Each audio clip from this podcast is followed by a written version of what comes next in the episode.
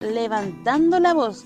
Vamos, vamos, vamos, vamos, vamos. Solo en el pueblo confiamos. Vamos, vamos, vamos, vamos, vamos. Solo luchando avanzamos. Radio Villa Hay que Francia. pelear por lo nuestro. Vamos, futuro ya está abierto. Construyendo pueblo organizado. Tomando el destino nuestro en nuestras propias manos. Nos metieron un acuerdo estos CTM. Un acuerdo truqueros en ese 15N. Se sentaron en la mesa con los asesinos y firmaron con la sangre de nuestros vecinos. La jugada está más que clara y está para dividirnos. Métenos la cuña, confundirnos, desmovilizarnos y engrupirnos otra vez. Buenas noches, estamos en una nueva edición de Levantando la Voz de Radio Villa Francia, de lunes a viernes, como siempre, a las 21 horas. Hoy tenemos un programa que va a estar muy centrado en lo que tiene que ver con em, lo ocurrido, no solo en nuestro país, sino también en el extranjero. Vamos a puntualizar en lo que guarda relación con las AFP nuevamente, a partir de las declaraciones de Alejandra Cox, y cómo hay un contexto mediático muy importante que está amparando ese discurso, dado que hoy su pareja, Sebastián Edwards, que también es parte de esa corriente cercana, está invitado a algunos programas de televisión para hablar sobre el tema. Eh, como todos los jueves, hoy me acompaña Carlos. Carlos, ¿cómo estás? Hola, buenas noches, un saludo a todos los que están ahí ya conectados. Eh, sí, pues como tú lo dices, vamos a estar tratando ahí de, de darle una vuelta a los, a los comentarios y eh, finalmente qué es, lo, qué es lo que buscan, pues, ¿no? Porque estos comentarios finalmente no, no, no es que sean casuales, siempre vienen con su trampita detrás y además dejan harto para, la- para, el, para el análisis de nosotros, porque somos los que cotizamos, ellos finalmente casi la mayoría de ellos no, no, no cotizan y no, no están muy preocupados de sus pensiones, así que eso, pues ahí atento nomás y vamos a estar viendo ahí, vamos a estar comentando qué nos parece. De hecho, las declaraciones de Alejandra Cox, presidenta de la AFP, tuvieron una gran repercusión mediática a partir de que dejó a muchos con la boca abierta, diciendo que nosotros sabemos lo que ocurre con la AFP hace mucho tiempo. Pero aquí la queja ya fue transversal, incluso ese grupo que es muy, muy progre, también se sintió directamente atacado. Pero yo creo que más por más que el contexto, más que las declaraciones, fue la risa del final lo que a ellos lo, lo indignó. Me parece que se sintieron más burlados que, que otra cosa. Eh, pasemos a revisar la, la declaración de Alejandra Cox para después colocar ese tema en, en contexto y analizar por qué también nos parece que hay un, un poco de propósito de parte de, de ella, porque tenemos que entender también a qué círculo pertenece. Y yo lo he dicho en varias partes, la edad de pensión las personas las están retrasando. Creo que se debe anunciar que esto va a ir aumentando lentamente a través del tiempo, de manera que una persona que hoy día tiene 25 años sepa que no, que la probabilidad que pueda pensionarse a los 65 es cero, porque realmente no tiene sentido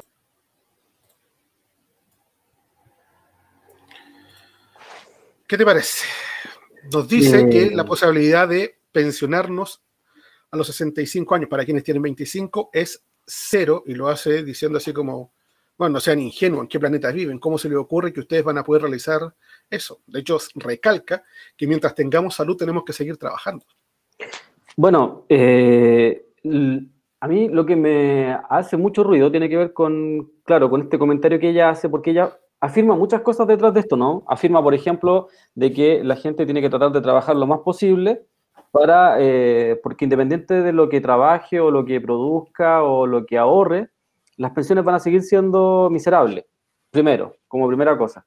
Y segundo, se me vienen a, a la cabeza muchas de las cosas, muchos de los, de la información que nos ha transmitido de una u otra forma la Fundación Sol respecto a que, por ejemplo, que se aumente la edad de eh, jubilación no, no va a influir en, en- la pensión final, em, que se suba el porcentaje de eh, cotización tampoco es que vaya a influir en la cotización final, o si, o si a alguien le parece que eh, esto tenga que ver con que suba a 2.000 o 3.000 pesos, prácticamente eso no, no le influye, no nos influye a ninguno de nosotros.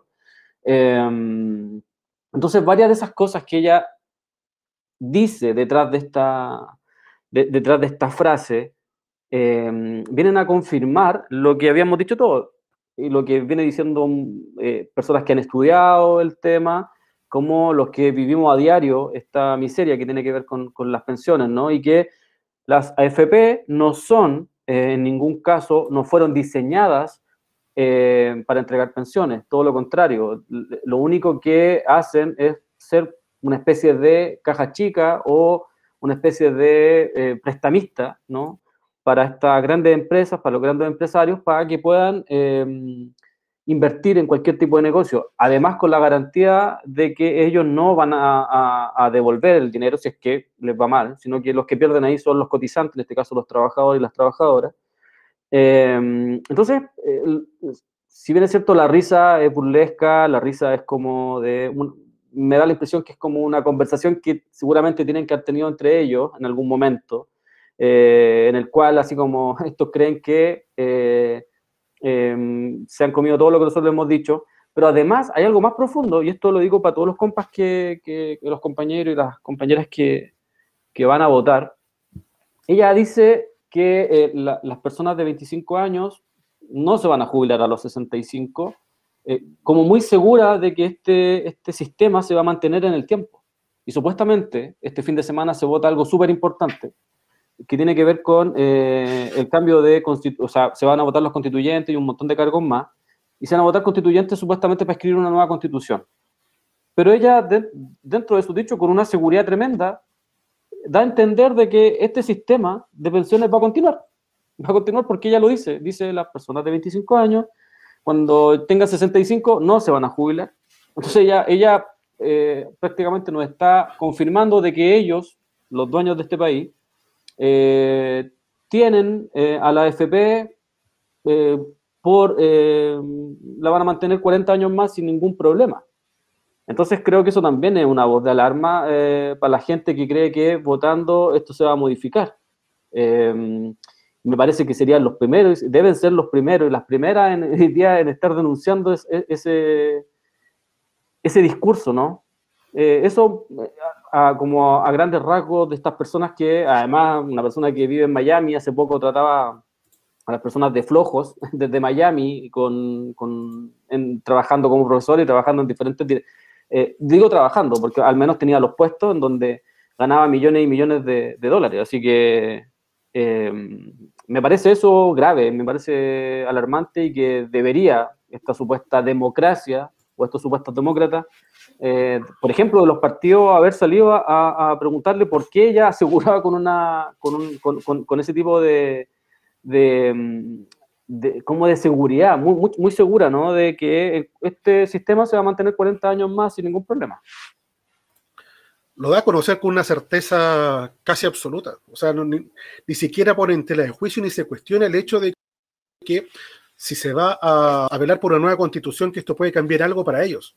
De hecho, yo lo veía más asustados y más eh, complicados durante octubre y noviembre que el del 2019, que en las actuales condiciones.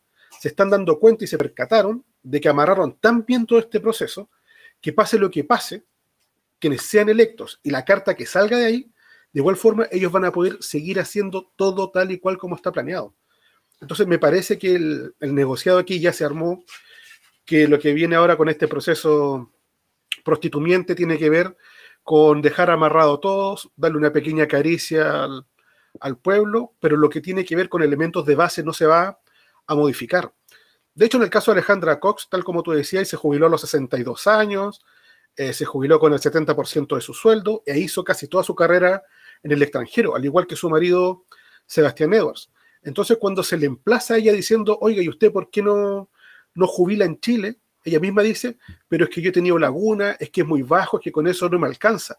O sea, la misma presidenta de la sociedad, o sea, de las AFP, te está diciendo que su jubilación es miserable acá en Chile, y sin embargo, de igual forma hay gente que sigue defendiendo ese modelo. De hecho, dice, sí, yo cotizo en una, FP nacional, pero la verdad es que no me alcanza. De hecho, te señaló también que si Nicanor Parra trabajó hasta los 103 años, si Michelle Bachelet, Ricardo Lagos, Humberto Maturana, o sea, los referentes que pone para decir, hey, si ellos pudieron trabajar hasta allá, ¿por qué tu abuelo no? Como si las condiciones de ellos fueran exactamente las mismas que de nuestro abuelo. O sea, volvemos ahí al tema de la desconexión absoluta que tienen ellos con respecto a la realidad. Sí, sí, sí, creo que, que, hay un punto que tiene que ver con la desconexión, pero a, mí también me hace, me, hace mucho ruido, perdón, cuando em, hablan de, de, un Chile que, o de un territorio que no existe. Eh, me da la impresión que cuando ellos hablan de, de, esta, de estas jubilaciones, no sé si hablan de todas las jubilaciones, me, da la impresión que hablan de un sector, porque ella lo grafica muy bien, ¿no? Eh, Humberto Maturana, Michelle Bachelet, Michelle Bachelet que además recibe millones de pesos por eh, haber sido presidenta de Chile, eh, Humberto Maturana, que era asesor de colegios cuicos, que era asesor de carabineros de Chile, que daba charlas para carabineros de Chile, que se ganaba ahí su, su buenas lucas asesorando colegios cuicos a empresas, y a, mm, Carabineros, por ejemplo. De hecho, Carabineros sacó una carta eh, cuando esta persona eh, falleció la semana pasada, si es que mal no recuerdo. Entonces, eh, me da la impresión que habla, habla un sector, pero al sector pobre de este país, que es el, mayoritario, que es el que, como lo señalaba también la Fundación Sol, Em, hoy día está recibiendo una tasa de reemplazo no mayor al 30%. Hay que recordar que hace seis años, parece, la tasa de reemplazo estaba en un 36%. La tasa de reemplazo es, es que, para los que no más o menos no saben, lo voy a decir así como súper fácil, como me lo explicaba la gente de la Fundación Sol, tu sueldo, por, tu sueldo representa un 100%, bueno, la tasa de reemplazo va en un 30%. O sea, si ganabas 100 lucas, las pensiones te van a pagar, te están pagando pensiones de 30 lucas hoy día. Y eso sigue eh, a la baja, ellos eh, dictaminaban y, señalaban con diferentes informaciones que en algún momento, eh, o en 10, 15, 20 años más, las jubilaciones podrían estar perfectamente con la tasa de reemplazo en un 22%, y eso es un desastre. Hay, mujeres que hoy día están jubilando con 40 mil pesos, em, y, claro, lo que viene a, a, suplir la otra, la otra plata es el pilar solidario pilar solidario que sale del Estado, Estado que es financiado por nosotros, con el pago de impuestos y con un sinfín de cosas más. Entonces, además, desde el Estado subvencionan constantemente a la AFP eh, un trabajo que la AFP no hacen, que es entregar pensiones y que nunca lo van a hacer porque no están diseñadas para eso, ¿no? Em, entonces, claro, mm, a mí me da la impresión que no sé si sea ese nivel de desconexión, sino que me da la impresión que le hablan a un sector de la población que ellos estiman es parte de Chile, pues, es al otro sector que es el más pobre, ellos estiman que esas personas independientes de lo que hagan en su vida jamás van a superar los 152 mil pesos en pensiones, porque estamos hablando de que más del 60% de, las personas en Chile eh, gana menos de 550 mil pesos líquidos o por ahí anda. Entonces, em, no es que 50 eh, mil pesos más o 40 mil pesos más, o si ahorráis 5 años más o ahorráis 10 años más o trabajáis hasta los 103 años, te va a entregar una pensión, qué sé yo, de 500 a 600 lucas. Hay que entender aquí varias cosas. Entonces, em, yo no sé a veces si es desconexión se va. Tengo siempre ciertas dudas respecto a eso porque, por ejemplo, no sé si es desconexión que cuando se crea la AFP con José Piñera, con Jaime Guzmán, con Pinochet, visando esta situación, es que Pinochet cuando entiende esta, esta situación, lo que hace es sacar a la Fuerza Armada, sacar a su sector. No, no, no, mi sector no, no va, no va a ser parte de, esta, de, este sistema. Entonces, a mí me da la impresión que desde un principio ellos siempre lo entendieron como un robo a los trabajadores, un robo que legalizaron para eh, quitar los ahorros a los trabajadores, eh, pero que ellos no iban a ser parte. Y hoy día, de hecho, entendemos hoy día que en, ese sistema de, reparto en el cual funcionan las Fuerzas Armadas, en donde reciben millones de pesos, 800 mil pesos de, de pensión, es infinitamente diferente, contra, eh, es opuesto a lo que eh, sufren el 100% de los pensionados en Chile. De hecho, por ejemplo, lo reafirma acá eh, Lucía Castro, nos dice, un plan siniestro, más bien por algo los milicos no están metidos. De hecho, ellos, ellos a ultranza, aparte de que no quieren mover nada referente al 10% que le ingresa por el, por el cobre, tampoco quieren mover nada referente a sus jubilaciones ni a sus pensiones es algo que no van a transar, pero aunque cambie 60 veces la, constitución, es algo que ellos no van a tocar, no van a permitir que eso se modifique. Y pensar otra cosa, por lo menos desde mi punto de vista, es una ingenuidad absoluta. Los milicos no van a soltar esos dos elementos por nada del mundo. Creo que hay más, hay un par de, mensajes para que no nos vamos quedando atrás, ¿no? A ver, los tiene acá, eh, me fui a la verga 87, ladrones culiados, hay que ponerles carros bombas como lo hizo Pablo Escobar. Mira, em, referente al mismo caso de, em, de Alejandra Cox, como la pusieron en el tapete, y sabemos, por ejemplo, quién está detrás de toda esta movida de imaginación, Tirón y Correa y todos esos que manejan el campo mediático, hoy nos encontramos con que el eh, Canal 7, Televisión Nacional, va a tener una entrevista con Sebastián Edwards.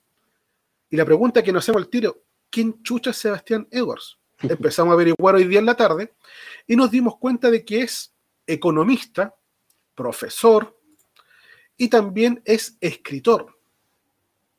Santiago Edwards o Sandón. Ya, pero ¿y qué tiene que ver? ¿Por qué opinar este de esta cosa? Porque resulta que Sebastián Edwards Figueroa, este profesor, escritor y economista, ex estudiante de la Chile y profesor de la Universidad de Chicago, es el esposo de Alejandra Cox. Por lo tanto, nos traen aquí a un economista a hablar nuevamente del tema y quizás validar la postura de su esposa. De hecho, para que se hagan una idea general, este tipo antes era de, supuestamente desde su prisma, de izquierda, fue exiliado y a partir de todo ese constructo que vivió afuera se transformó en una nueva persona. Él lo resume de la siguiente manera. Tú fuiste está bien, muy, muy joven, marxista, socialista marxista en Chile. ¿Y ahora cómo te define? Me defino como un eh, liberal progresista. En, lo, valórico, muy liberal, muy en Chile en una posición bastante extrema, y en lo económico, muy pro mercado, pro apertura, pro competencia, no necesariamente pro empresario, porque hay empresarios buenos y empresarios malos, pero sí pro mercado y pro competencia. O sea, un cambio, un giro total. Bueno, el mundo también ha cambiado. Hoy día no hay, hoy día no hay nadie como éramos el, el promedio de los muchachos de la Universidad de Chile. Hoy día no hay ni siquiera el Partido Comunista de Chile piensa así. En Chile es un lugar común decir, ah, este es un Chicago Boy. Es un lugar común. Yo no soy, no, en, en esa acepción yo no soy un Chicago Boy. El Chicago Boy chileno tiene dos características que yo no tengo. Chicago Boy chileno, como yo lo interpreto, tiene tres características. Uno, apoyó el golpe y la dictadura. Dos, es muy conservador, muy católico. Y tres, es pro mercado. ¿Y qué le pasó a, estos Chicago yo soy solo, Yo soy solo pro mercado. Yo soy solo pro mercado, dice Sebastián Eduard, después de esta conversión de 30 años de pasar de ser marxista, socialista, ahora liberal y pro mercado. Bueno, Carlos, ¿qué te parece la reconversión de este sujeto? que me suena mucho el tema de, los ex Mapu, mm. primero. Y también lo que me llama la atención es que repite parte de un discurso que nosotros habíamos escuchado dos semanas atrás, que cuando dice que hay empresarios buenos y empresarios malos. ¿Recordáis quién dijo eso el otro día, no? No, no, no, no, no. Estoy... Fue, te la dejo ahí dando bote, fue eh, Daniel Jadwe. Ah, cuando dijo, cuando dijo que, que ya había conversado con ciertos sectores del empresariado y que no todos los empresarios eran, mal, eran malos, sino que había empresarios buenos, sobre todo grandes empresarios muy buenos. Hay empresarios y empresarios, sí. Sí, sí, sí, sí, en, el, programa de la voz de los que sobran, sí me acuerdo que, tiramos ahí el, el video. Mira, eh, bueno, Alejandra Cox, estábamos analizando lo que decía Alejandra Cox y uno más o menos entiende eh, que ellos finalmente se terminan mezclando generalmente entre ellos. Ahora, cuando parte este video que tú pusiste, ya veía que en algún momento decía, no, eh, porque era socialista marxista, y después faltaba que dijera, no, binario, queen, transgénico, ah, transbordador, ah, bio no sé, weón. Vegano, animalista, ciclista, furioso. Eh, exacto, ¿cachai? Como muy, muy en, esa lógica, porque si, no, si, uno analiza de verdad ese video, es una weá de locos, porque en cada frase que dice se va contradiciendo cuando señala que, que él no es un Chicago Boy, todas las características que da son las de él. Él es un conservador, de hecho lo dice en, un par de videos y un par de entrevistas, que el liberal es no sé qué, porque si hay, una, si hay varias mentiras en, la política chilena y en la economía chilena, esa va de que el liberal es lo, no sé, lo económico, la vida conservador, o las dos almas de la DC, y todas esas weas que inventan para que la gente se las termine creyendo y, no, no, no es así, o, estos son los más de izquierda de la DC, yo no sé qué es esa wea, qué es ser de izquierda dentro de la DC. Eh, es un tipo que constantemente se contradice, que no le apunta ni una. Él es muy, es muy cercano a, ¿cómo se llama este cuentista político que, que, siempre, que nunca le apunta nada, que es muy parecido a la mano? Al Pato Navia. Pato Navia. Es muy, es muy cercano al Pato Navia, de hecho, en, un par de entrevistas, eh, él, eh, hace poco, si no me equivoco, ahora en abril, salió una entrevista en la tercera, en donde él señala y le preguntan, eh, porque él ideó una teoría. Él decía que si eh, no hubiesen asesinado a, Jaime Guzmán, seguramente la derecha hoy día sería mucho mejor intelectualmente, se, se, movería mucho mejor, sería menos dura y como que sería más bonita, por así decirlo, ¿ya? Pero resulta que un montón de amigos de él, muy buenos amigos, ¿ah? eh, René Crispi, si es que no me equivoco, que, es, que vive en Canadá hoy día, que un seguidor nazi le dijo que no, que probablemente la, UDI sería, si hoy día es ultraconservadora, sería ultra, ultra facha conservadora. Eh, porque finalmente eh, Jaime Guzmán apela constantemente a la doctrina de la iglesia y un sinfín de cosas más, más encima otros le, otros le recordaban que eh, Jaime Guzmán constantemente había estado en contra del aborto, de que las mujeres pudieran decidir, que quería matar a todos los comunistas, entonces, que todo lo que él había dicho, y en base a eso armó una teoría, una teoría que él mismo se desmiente en la, en la que escribió. Y, digo, y estos tipos que, que, estudian, no sé, 25, 35, 48 mil años, se pasan la vida estudiando, se dicen que son intelectuales, tú lo escuchás y tú lo leí y decís, y esto es bueno, porque además habla de la meritocracia en Sí, pues, esa es la weá también que me llama la atención. Entonces tú decís, ¿qué meritocracia, weón? Si lo, único que vos tuviste fueron contacto y seguramente ahí hiciste contactos toda la vida para poder mantenerte, como lo, como lo, hizo tu esposa, Alejandra Cox, en este caso, que es directora de la FP en Chile, dictando cátedra hace más de 30 años desde Miami, desde Estados Unidos. Eh, ¿Qué sentido de la realidad podría tener una persona? O sea, si estos buenos no tienen el sentido de la realidad aquí en Chile, ¿cómo van a tener el sentido de la realidad desde Miami?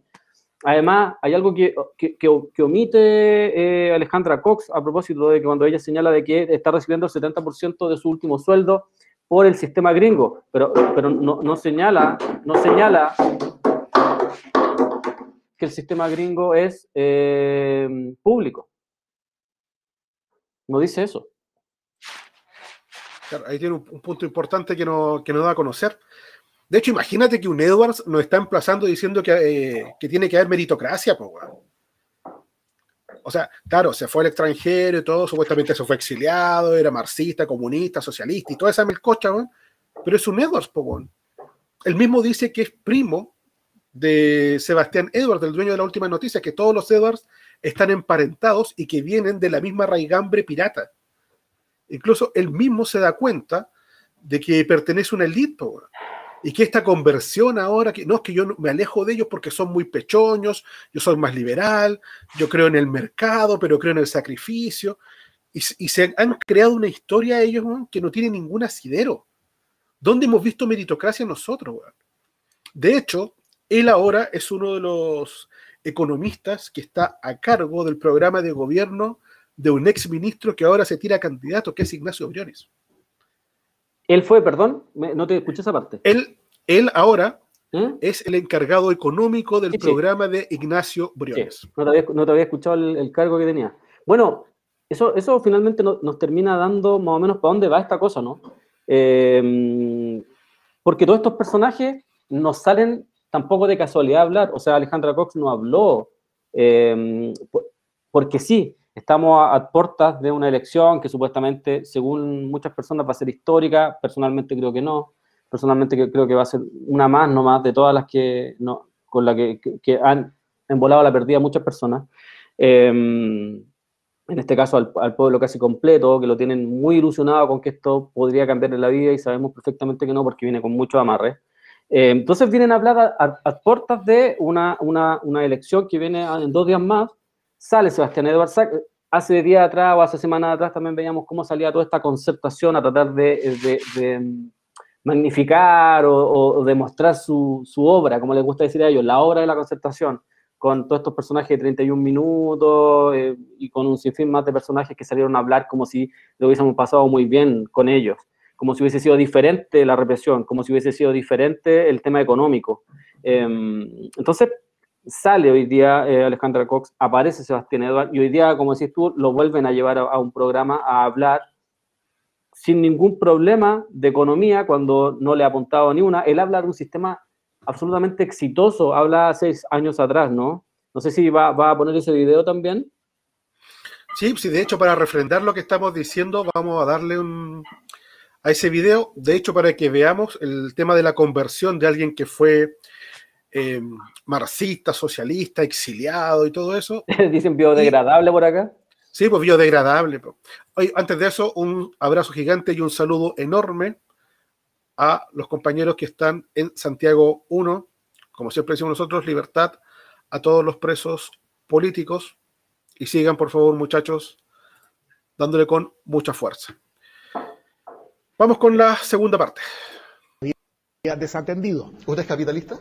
Yo soy, yo soy absolutamente partidario del sistema capitalista. Yo no tengo, yo soy un profesor universitario de una universidad pública, por lo demás, toda mi vida me he dedicado a eso. Pero soy un defensor del sistema capitalismo anglosajón.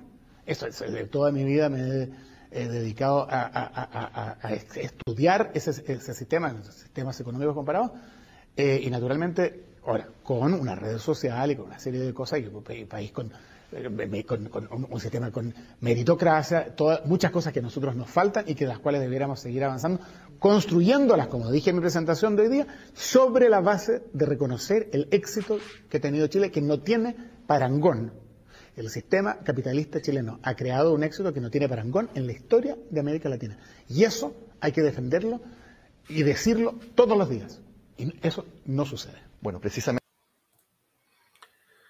Bueno, aquí nos vuelve a hablar del tema de la, de la meritocracia y de hecho señala que él es absolutamente capitalista. Y otra cosa que me quedó muy claro es que se complica muchísimo cuando tiene que empezar a explicar cuál es la raíz del, capitalismo y todo eso, o, directamente cuál es la, ideología que él profesa. Pues, sí, le cuesta muchísimo definirse. Bueno. Sí, es, bien ambiguo en ese sentido. Eh, le cuesta mucho explicar y, empieza, no, yo soy capitalista, después dijo, yo soy capitalismo anglosajón. ¿Y qué es capitalismo anglosajón si es la misma mierda que, en Estados Unidos? Eh, el capitalismo verde, el capitalismo más amigable, es la misma weá, no, no, no varía mucho en, ese, sentido. Eh, los pobres siguen siendo pobres en cualquier parte del mundo, son desalojados, son, cuando salen a reclamar son oprimidos.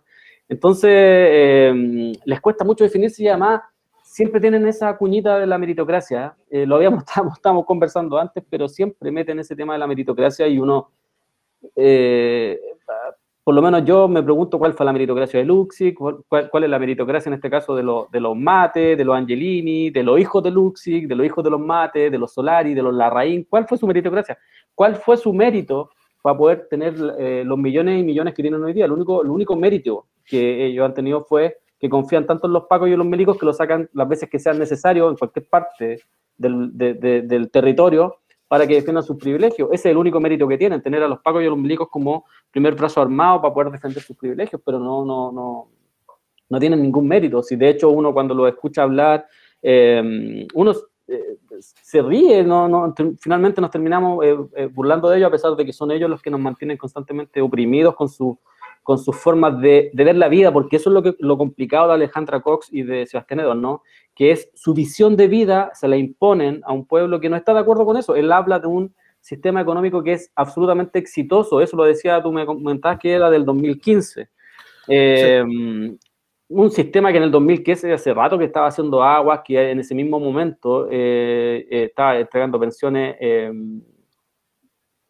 que eran, si no me equivoco, 152 mil pesos el promedio en ese tiempo ya, eh, que ya habían marchas gigantescas en, todo el país respecto a a, que eh, todo el mundo quería acabar con, con, la AFP, incluso de sectores fachos que estaban, porque claro, les tocaron el bolsillo, entonces muy neoliberales es que salen a, a, hablar de que hay que acabar con la AFP porque se están quedando con su dinero, porque están entregando muy poca pensiones indignas. Entonces hay un sinfín de cosas que nos molestan y, que terminamos cuestionando constantemente porque ellos imponen su visión de vida constante. Eh, Alejandra Cox lo que hace cuando ella dice, y, con una certeza y con una, con, una seguridad tremenda respecto a que a ah, la gente de 25 años, cuando cumpla 65, ni sueñen que se van a jubilar. O sea, con una seguridad tremenda de que pase lo que pase en 40 años, van a seguir la AFP. Entonces, eso es lo brutal y eso es lo que uno le hace ruido, ¿no? Cuando a todo el mundo le están diciendo que, eh, que esta elección y que, y que lo que viene después puede ser histórico para este país, porque van a cambiar este país, porque por fin van a tener el Chile que quieren, y un sinfín de, de, eufemismos, un sinfín de, conceptos que en la, en la, realidad no tienen ningún asidero. Em, pero este tipo de situaciones, a mí, por lo menos en lo personal, me vienen a confirmar que no se va a modificar nada, que la, la visión de Sebastián Edwards, la visión de eh, Alamán, la visión de todo esto, de, de Luxig, la visión de vida, de, de, Mate, de todos estos personajes, no se va a cambiar con una elección. Es, finalmente yo lo que puedo rescatar de eh, verlo, de escucharlo a estos personajes, es que eh, esto no se cambia finalmente con una elección. Acá, acá, acá hay, lamentablemente, hay, una cuestión que es súper seria, que tiene que ver con que la protesta debió haber continuado, la protesta debió haberse mantenido en pie, es, como es la historia de este país y la historia del mundo, se debió haber luego haber ido a los territorios, los territorios haber llamado a una organización y desde los territorios haber lanzado un proyecto popular. Hoy día no existe ese proyecto y al no existir ese proyecto van diferentes listas, tú no sabéis qué es lo que piensan porque al final lo, lo que se termina haciendo es un bailecito con tapándose la cara, un sinfín de weas más, donde te, te aportan 100 palos de alguien que supuestamente se dice que es del pueblo eh, eh, eh, y con cero ideas, cero proyectos. Tú leís los proyectos y son panfletos, no hay nada detrás, no hay cómo defender. Además hablan de cuestiones que ellos no, no van a tener injerencia. hay que recordar que a, esta, lamentablemente la convención constituyente la, la va a estar visando el, el sistema judicial y, y, hay, y, hay, y, hay, una... Y hay otra constituyente que la va a estar vigilando para que no se salga de los marcos legales. Para mí son amarres los dos tercios que no tienen nada de demócrata, porque hay algunos que andan hablando todo, hasta el día de hoy que hay que defender la democracia, los dos tercios lo, precisamente lo que hacen es, son antidemocráticos, eh, y así, un sinfín de cosas más. Entonces, a mí la verdad me, da mucha, mm, no sé si rabia o un poco de pena, porque también entiendo que hay muchos compañeros y compañeras que van con muy buena intención a votar y otros que, están que, que son los menos, sí, son muy poquitos, los que tienen eh, eh, intenciones de cambiar de verdad este país con, con, toda la legitimidad del mundo, porque además han luchado toda su vida la mayoría. Em, y es súper importante dónde están parados hoy día, ¿no? Entonces, mucho respeto por eso. De hecho, desde acá, a nosotros no vamos a hacer campaña para que la gente no vaya a votar, lo hemos dicho miles de veces. El que quiera votar, que vaya a votar. Pero si uno entiende que la elección es el camino a los cambios estructurales de este país, ahí sí que estamos un poquito perdidos. Pueden ser parte de algo, pueden ser el 1% de algo, no sé, de, la organización o que la gente se dé cuenta que, está todo mal, pero, pero acá lo que hay que entender es que lamentablemente el cambio va a venir por otro lado, va a venir por presión. De hecho, es por presión que se lleva a esta elección, es por presión que se lleva a esta elección constituyente, es por la presión de la calle que se da el, el 10%, es por la presión constante, porque eso es política si cuando se instalan de repente, yo lo digo con todo el respeto al mundo, porque tengo varios amigos abogados y no, no, creo que se vayan a molestar por esto, pero llevar abogados a una constitución, los abogados son asesores, pero los abogados no deberían estar escribiéndola, porque esto es político, no es de leguleyo, no es de leyes, no es de, ah, no, esto no lo puede, porque el abogado te dice, ah, no, eso no lo voy a hacer porque no sé. No, esto es político y en, y en política se avanza por presión, no se avanza por leyes, no se avanza por lo que se puede o no se puede hacer. En política se avanza nomás, lo que más se pueda, y se avanza por presión por la presión de la calle, por la presión del pueblo, por la presión de los sindicatos, por la presión de lo que sea. Se avanza por presión. Y en este caso son ellos los que constantemente están presionando.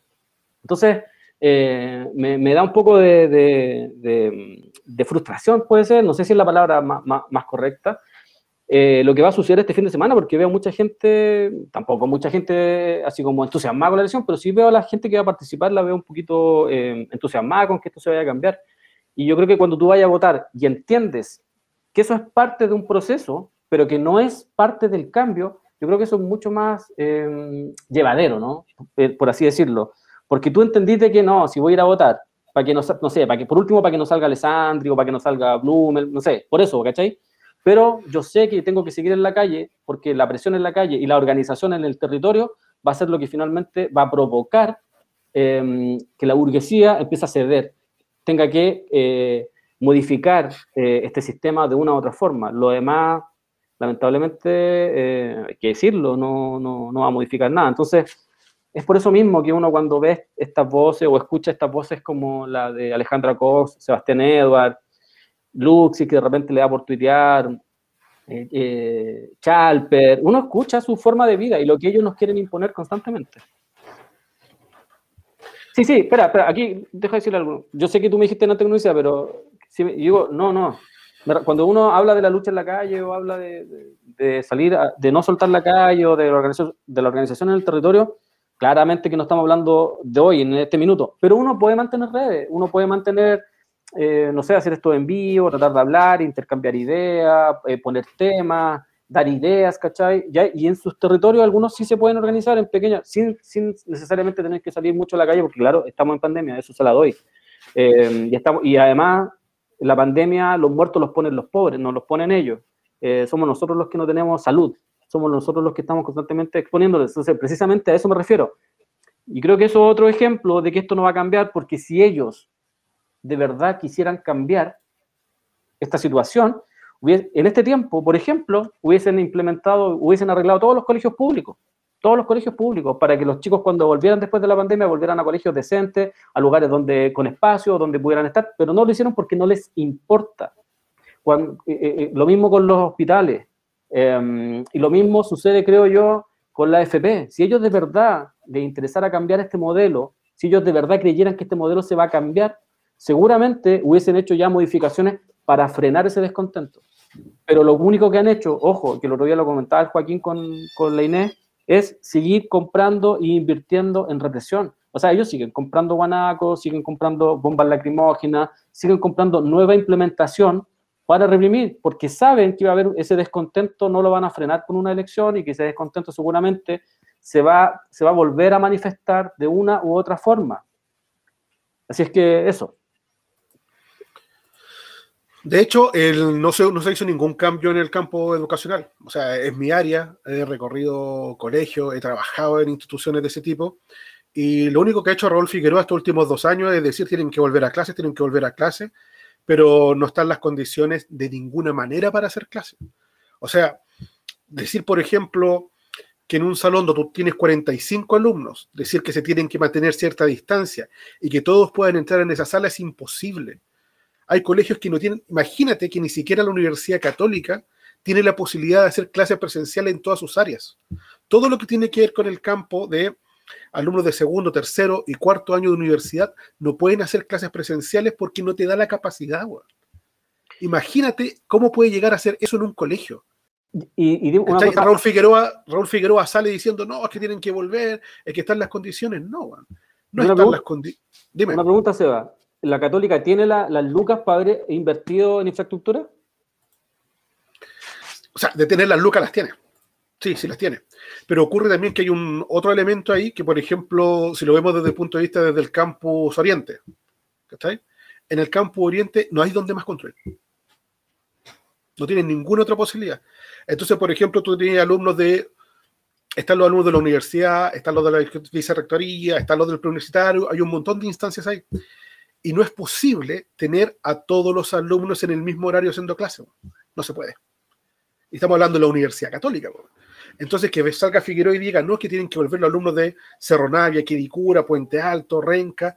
Bueno, si las salas ni siquiera tienen vidrios, estamos en pleno invierno. No hay estufa en las salas. No te estoy pidiendo aire acondicionado, no hay estufa para todas las salas. Están rotos los vidrios. O sea, ni siquiera no están listos los desayunos, no hay desayuno para todos los chicos, no hay almuerzo para todos los alumnos. Entonces hay un montón de falencias estructurales ahí que no se han modificado con el tema de la pandemia. Que él diga, no, es que tienen que volver, pero ¿bajo qué asidero? ¿Volver a qué? ¿A que se mueran los niños? ¿A eso quiere que vuelvan? Entonces tenemos un, discurso sumamente instaurado de que todo tiene que ser parte del status quo, pero a qué precio. Si tal como tú decías y como hemos repetido hasta el hartazgo acá, los que estamos muriendo, muriendo por la pandemia somos nosotros, somos los pobres, no son ellos. Entonces, no sé si recordáis el caso de esa mamá que llevó a su hijo al colegio y se le murió porque se le contagió, Sí. Unos dos, tres meses atrás. Sí. O sea, ¿qué seguridad te están dando ellos de que puedas mandar a tu hijo al colegio y te siguen todos los días con la hora?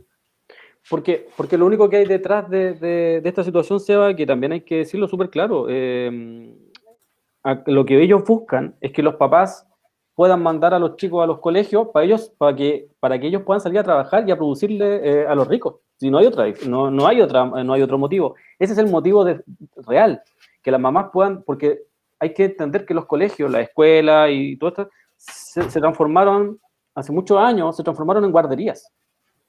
Esos son para los papás. Los papás a veces cuando dicen, uh, no hay clase, chute, ¿qué voy a hacer con el niño?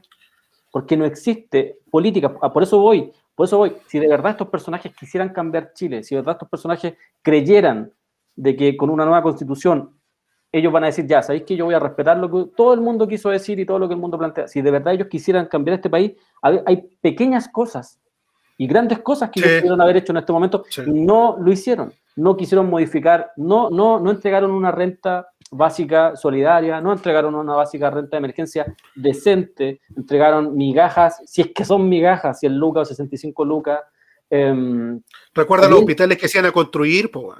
Exactamente, o sea, son mentira tras mentira. Entonces, lo que hay detrás de esto es que ellos tienen el poder, ellos tienen la fuerza. Nosotros no tenemos la organización, menos tenemos la fuerza, porque para poder tener fuerza necesitáis organización. Hay gente que pregunta, bueno, ¿y qué hacemos si no votamos? Y yo creo que no se trata de votar o no votar hoy día. No es que uno crea que el que vota y el que no vota, uno es mejor o el otro es peor. No, no, no, si acá ni siquiera eso. Insisto, nosotros no vamos, a, no vamos a hacer campaña, yo voto en organización. No, si no, nosotros no creemos eso. Lo que nosotros creemos es de que hoy día, cuando el territorio se estaba agitando, cuando el territorio se estaba moviendo, cuando el territorio se, cuando, cuando la protesta se estaba llevando a la Villa Francia, se estaba llevando a la Victoria, se estaba llevando a la Pincoya, Quiricura, Arica, se estaba llevando al territorio, eso obligadamente hace que las personas se tengan que organizar.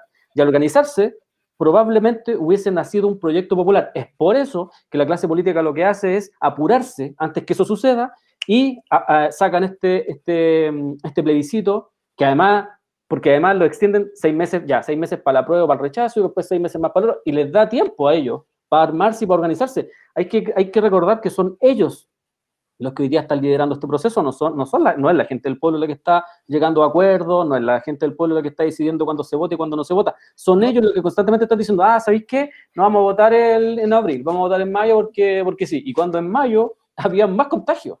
No era que habían bajado los contagios, había más contagios. Entonces, constantemente, además, te demuestran que ellos lideran este proceso. Ellos son los que provocaron la crisis, pero además son los que están eh, supuestamente, supuestamente entregando, dándole solución a la crisis. Entonces, cuando tú ves lo que dice Alejandra Koch, lo que dice Sebastián Edward, lo que dice Raúl Figueroa, lo que dice Yanna Proboste, lo que dice Jimena Rincón, lo que dice Guido Girardi, Felipe Arboe, que Felipe Arboe era senador y se sale para ser constituyente, cuando uno entiende que, a quién le está poniendo plata em, eh, Juan Sutil, a quién le está poniendo plata Luxi, a quién le está poniendo... cuando tú entendís todo cómo, cómo está funcionando y cómo se está manejando, uno debe, debe entender de que, si bien es cierto, probablemente la, la, las votaciones un espacio de lucha para los que crean en eso y que está bien, me parece perfecto. Pero cuando uno cree que de verdad el cambio va a venir desde ahí, ahí estamos un poquito perdidos porque ahí, ahí lograron que su discurso y que su, que su, su esta realidad que crearon caló en la gente, pues. Entonces la gente se vuelve a ilusionar con una ilusión, o sea, se vuelve a ilusionar con una elección, lo hicieron en 1988, lo hicieron en el 94, en el 98, lo hicieron en el 2000, lo hicieron en el... O sea, constantemente, no, ahora viene la primera mujer... Eh, Presidenta, exacto, como va a ser la primera mujer, ella va a tener otra mirada, entonces al tener otra mirada más maternalista y, no, y bueno, y fue cuando más reprimieron al pueblo mapuche. No, es que ahora va a venir un empresario porque ese empresario no roba y porque es exitoso, ah, es un empresario exitoso hay que inventaron, ¿cachai? Em, y, resulta que ese empresario y el que más roba, el que se hace más rico, en plena pandemia, en plena pandemia, el 40% de los hogares se empobrece y al mismo tiempo los más ricos de este país incrementan su fortuna en un 70%. ¿Cachai? Son cuestiones que se contraponen constantemente. Sus discursos, su hecho, que, que Yanna Proboste, Jorge Pizarro, y no me recuerdo ahora el otro personaje, que, que, que además fue uno de los que traicionó a los pingüinos en el 2006-2007, fueron los que a, fueron a conversar con Piñera. En la entrada, eh, Jorge Pizarro le dice, presidente, tranquilo, usted va a tener, nosotros le damos garantía de que usted va, va a gobernar hasta, el, hasta marzo. ¿Quién le dio esa voz? La potestad, sí. Exactamente. ¿Cachai? Porque ellos se cuadran, porque ellos entienden de que tienen que defenderse entre ellos para poder prolongar su vida útil como institucionalidad. Eh, entonces, finalmente, es eso. Cuando tú veis, empezáis a leer y empezáis a meterte en esta cuestión y empezáis a mirar, tú decís, no, estos nos van a cagar. Nos van a cagar. Van a cagar. Y ya se los cagaron. Porque finalmente la gente de verdad creyó que eh, sacando. Porque hoy día conversaba con un, con un amigo, un saludo para el niño que fue el que no, no, no, nos puso esta, esta plataforma. Y decía, pero él me dice, yo voy a ir a votar para sacar a Alessandri. Me da lo mismo que. Digo, sí, pero es que precisamente eso es lo que te entrega el sistema. El sistema como que te, te plantea el problema como cosmético, ¿cachai? Como una cuestión de administración. Y resulta que el sistema está diseñado de tal forma que cuando tú sacas a Alessandri, el, el, que venga va a ser igual o peor que Alessandri. ¿Cachai? Porque el sistema está diseñado para eso. Porque es un problema estructural, no es un problema de rostro. No se trata de cambiar, ah, este es más guatón, hay que cambiarlo por uno más flaco, porque el más flaco va a tener mejor visión. Ah, no, pero ¿sabes qué? Ese es muy viejo. Entonces hay que cambiarlo por uno joven, pero resulta que ese joven, perfectamente, lo hemos dicho varias veces, podría ser Camila Flores, podría ser Chalper, podría ser, no sé, en algún tiempo Velorio, y sabemos lo que son ellos. O podría ser perfectamente Gabriel Boric, un Gabriel Boric que cree en esta institucionalidad, que el otro día hablaba de que la, que la, que la constitución pinochetista era imperfecta, pero se podía mejorar. Porque eso es lo que yo entendí, a mí no me vengan con cuentos. Cuando él dice, no, si esta democracia es imperfecta porque viene de una dictadura, pero hay que mejorarla. Entonces, o sea, él cree en esto, cree que esto se puede mejorar. Yo cuando veo que algo es malo, que no funciona, que es un fracaso, yo lo que tengo que hacer es modificarlo, es cambiarlo, reemplazarlo. Pero yo no puedo tratar de arreglar algo malo porque lo que voy a hacer va a ser maquillarlo, pero va a seguir siendo malo. Eh, cuando Daniel Jadwe, como lo decías tú, habla de que dice y dice que los empresarios no todos son malos y que él ya conversó incluso con algunos y les dio garantías de que él, cuando él gobierne, si es que gobierna, ellos van a tener garantías de todo, que van a poder seguir. Eh, ¿Qué es lo que le está diciendo ahí? Que van a seguir ganando lo que ganan con cualquier otro presidente. Y entonces me recuerda también lo que pasó en el 88, cuando dicen la alegría ya viene y no vino nunca, y luego el cambio cuando de, del 2000, cuando aparece Ricardo Lago, y dice, no, ahora vienen los socialistas, y resulta que Ricardo Lagos termina siendo el, presidente que privatizó lo más posible, el presidente que dijo que iba a, disminuir la desigualdad y lo que hizo fue acrecentarla, y que además se va despedido por los empresarios en Icare de pie, los empresarios se, pararon a aplaudir a Ricardo Lagos. Eh, y hoy día presentan a, a, a Yanna Proboste como una alternativa de diálogo, de voz, no sé de qué, y resulta que Yanna Proboste es parte de la traición a los estudiantes, a una de las traiciones más grandes a los estudiantes de este país. Ella mandó a reprimir estudiantes.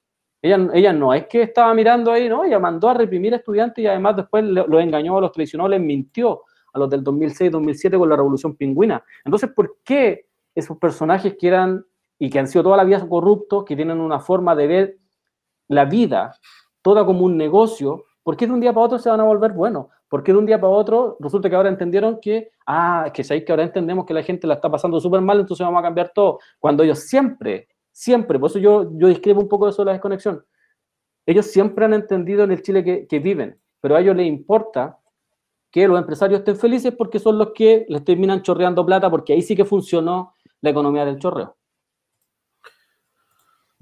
De hecho, al igual que tú, yo no, no, tengo mucha fe en lo que va a traer este proceso constituyente. No, el cuestionamiento va de la mano con que ellos, si no han respetado la constitución actual, ¿por qué tendrían que respetar una nueva? Si no, no se han enseñado sus parámetros, sus dictámenes, no han servido absolutamente de nada. Lo que sí entiendo es por qué la gente está ilusionada y por qué tienen esa esperanza en algunos casos. Pero tiene que ver simplemente con cambiar los muñecos, ¿cachai? O sea, el, el hecho de, como decía ahí el Nancho, es importante que Alessandri esté fuera. ¿cachai? La lucha eh, se personaliza en Alessandri y no en el modelo y no en el sistema. Y es ahí donde yo encuentro que está la, la gran falencia, la gran falencia de nuestra parte. Porque, puede, porque, dice, porque, dicen, por ejemplo, no, es que um, tenemos sangre nueva, que llegue Karina Oliva. Y resulta que hoy día no enteramos que Karina Oliva ha hecho una campaña que ya ha gastado más de 100 millones de pesos. ¿Cachai? 100 millones de pesos. Y Pablo Maltés, la pareja de Pamela Giles, ha gastado 78, Rojo Edwards 85. son cifras asquerosas para la realidad que nosotros estamos viviendo. Entonces, si te das cuenta, no, es que Karina Oliva es de izquierda, ya hermano, pero son 100 millones. Ah, sí, pero es que 75 millones se le consiguió con un préstamo. ¿A quién le dan 75 millones por un préstamo? Bueno, ¿a quién? ¿A quién le dan 75 millones? Hay, hay, un, hay un aparataje acá que es sumamente importante y que no tenemos que dejar de lado. Es cosa de revisar a quienes están apoyando a los empresarios, a quién le están pasando lucas. Y esa cuestión es transversal. Ellos le están pasando lucas, no solo a los de derecha, sino también hay mucho DC, mucho socialista y mucho autodenominado independiente. Entonces, sí, las personas quieren irse, que puta, quiero sacar a Katy Barriga, quiero sacar a Alessandri, no, es que ya no soporto a Evelyn Matei, puta, que la hueonada de Durán en Independencia estuvo bailando hoy día el pelotudo y tiene la cagada con la basura, se personaliza el tema, ¿cachai? Mm. De una cuestión estructural que a mí me parece mucho más importante, que tiene que ver con una transformación a nivel global en salud, vivienda, educación, jubilaciones, que todo eh, este tinglado no lo, no lo va a soportar. Encuentro que estamos viviendo en una, es una burbuja como eleccionaria como tantas otras que hemos vivido. No tengo, no tengo ninguna esperanza en ella, ninguna, ¿cachai? Y no, tiene que ver con un, con un pesimismo absoluto, ¿cachai? O que no voto y ni me organizo, o denostar a quienes vayan a participar del proceso. Entiendo por qué participan. ¿cachai? Porque muchos lo hacen por primera vez, 25 años, una esperanza, y vamos, y puta, mi papá está sin pega, weón, y si llega este otro weón puede que le dé pega, y hay todo un, discurso hermosísimo ahí armado, compro todo eso, ¿cachai?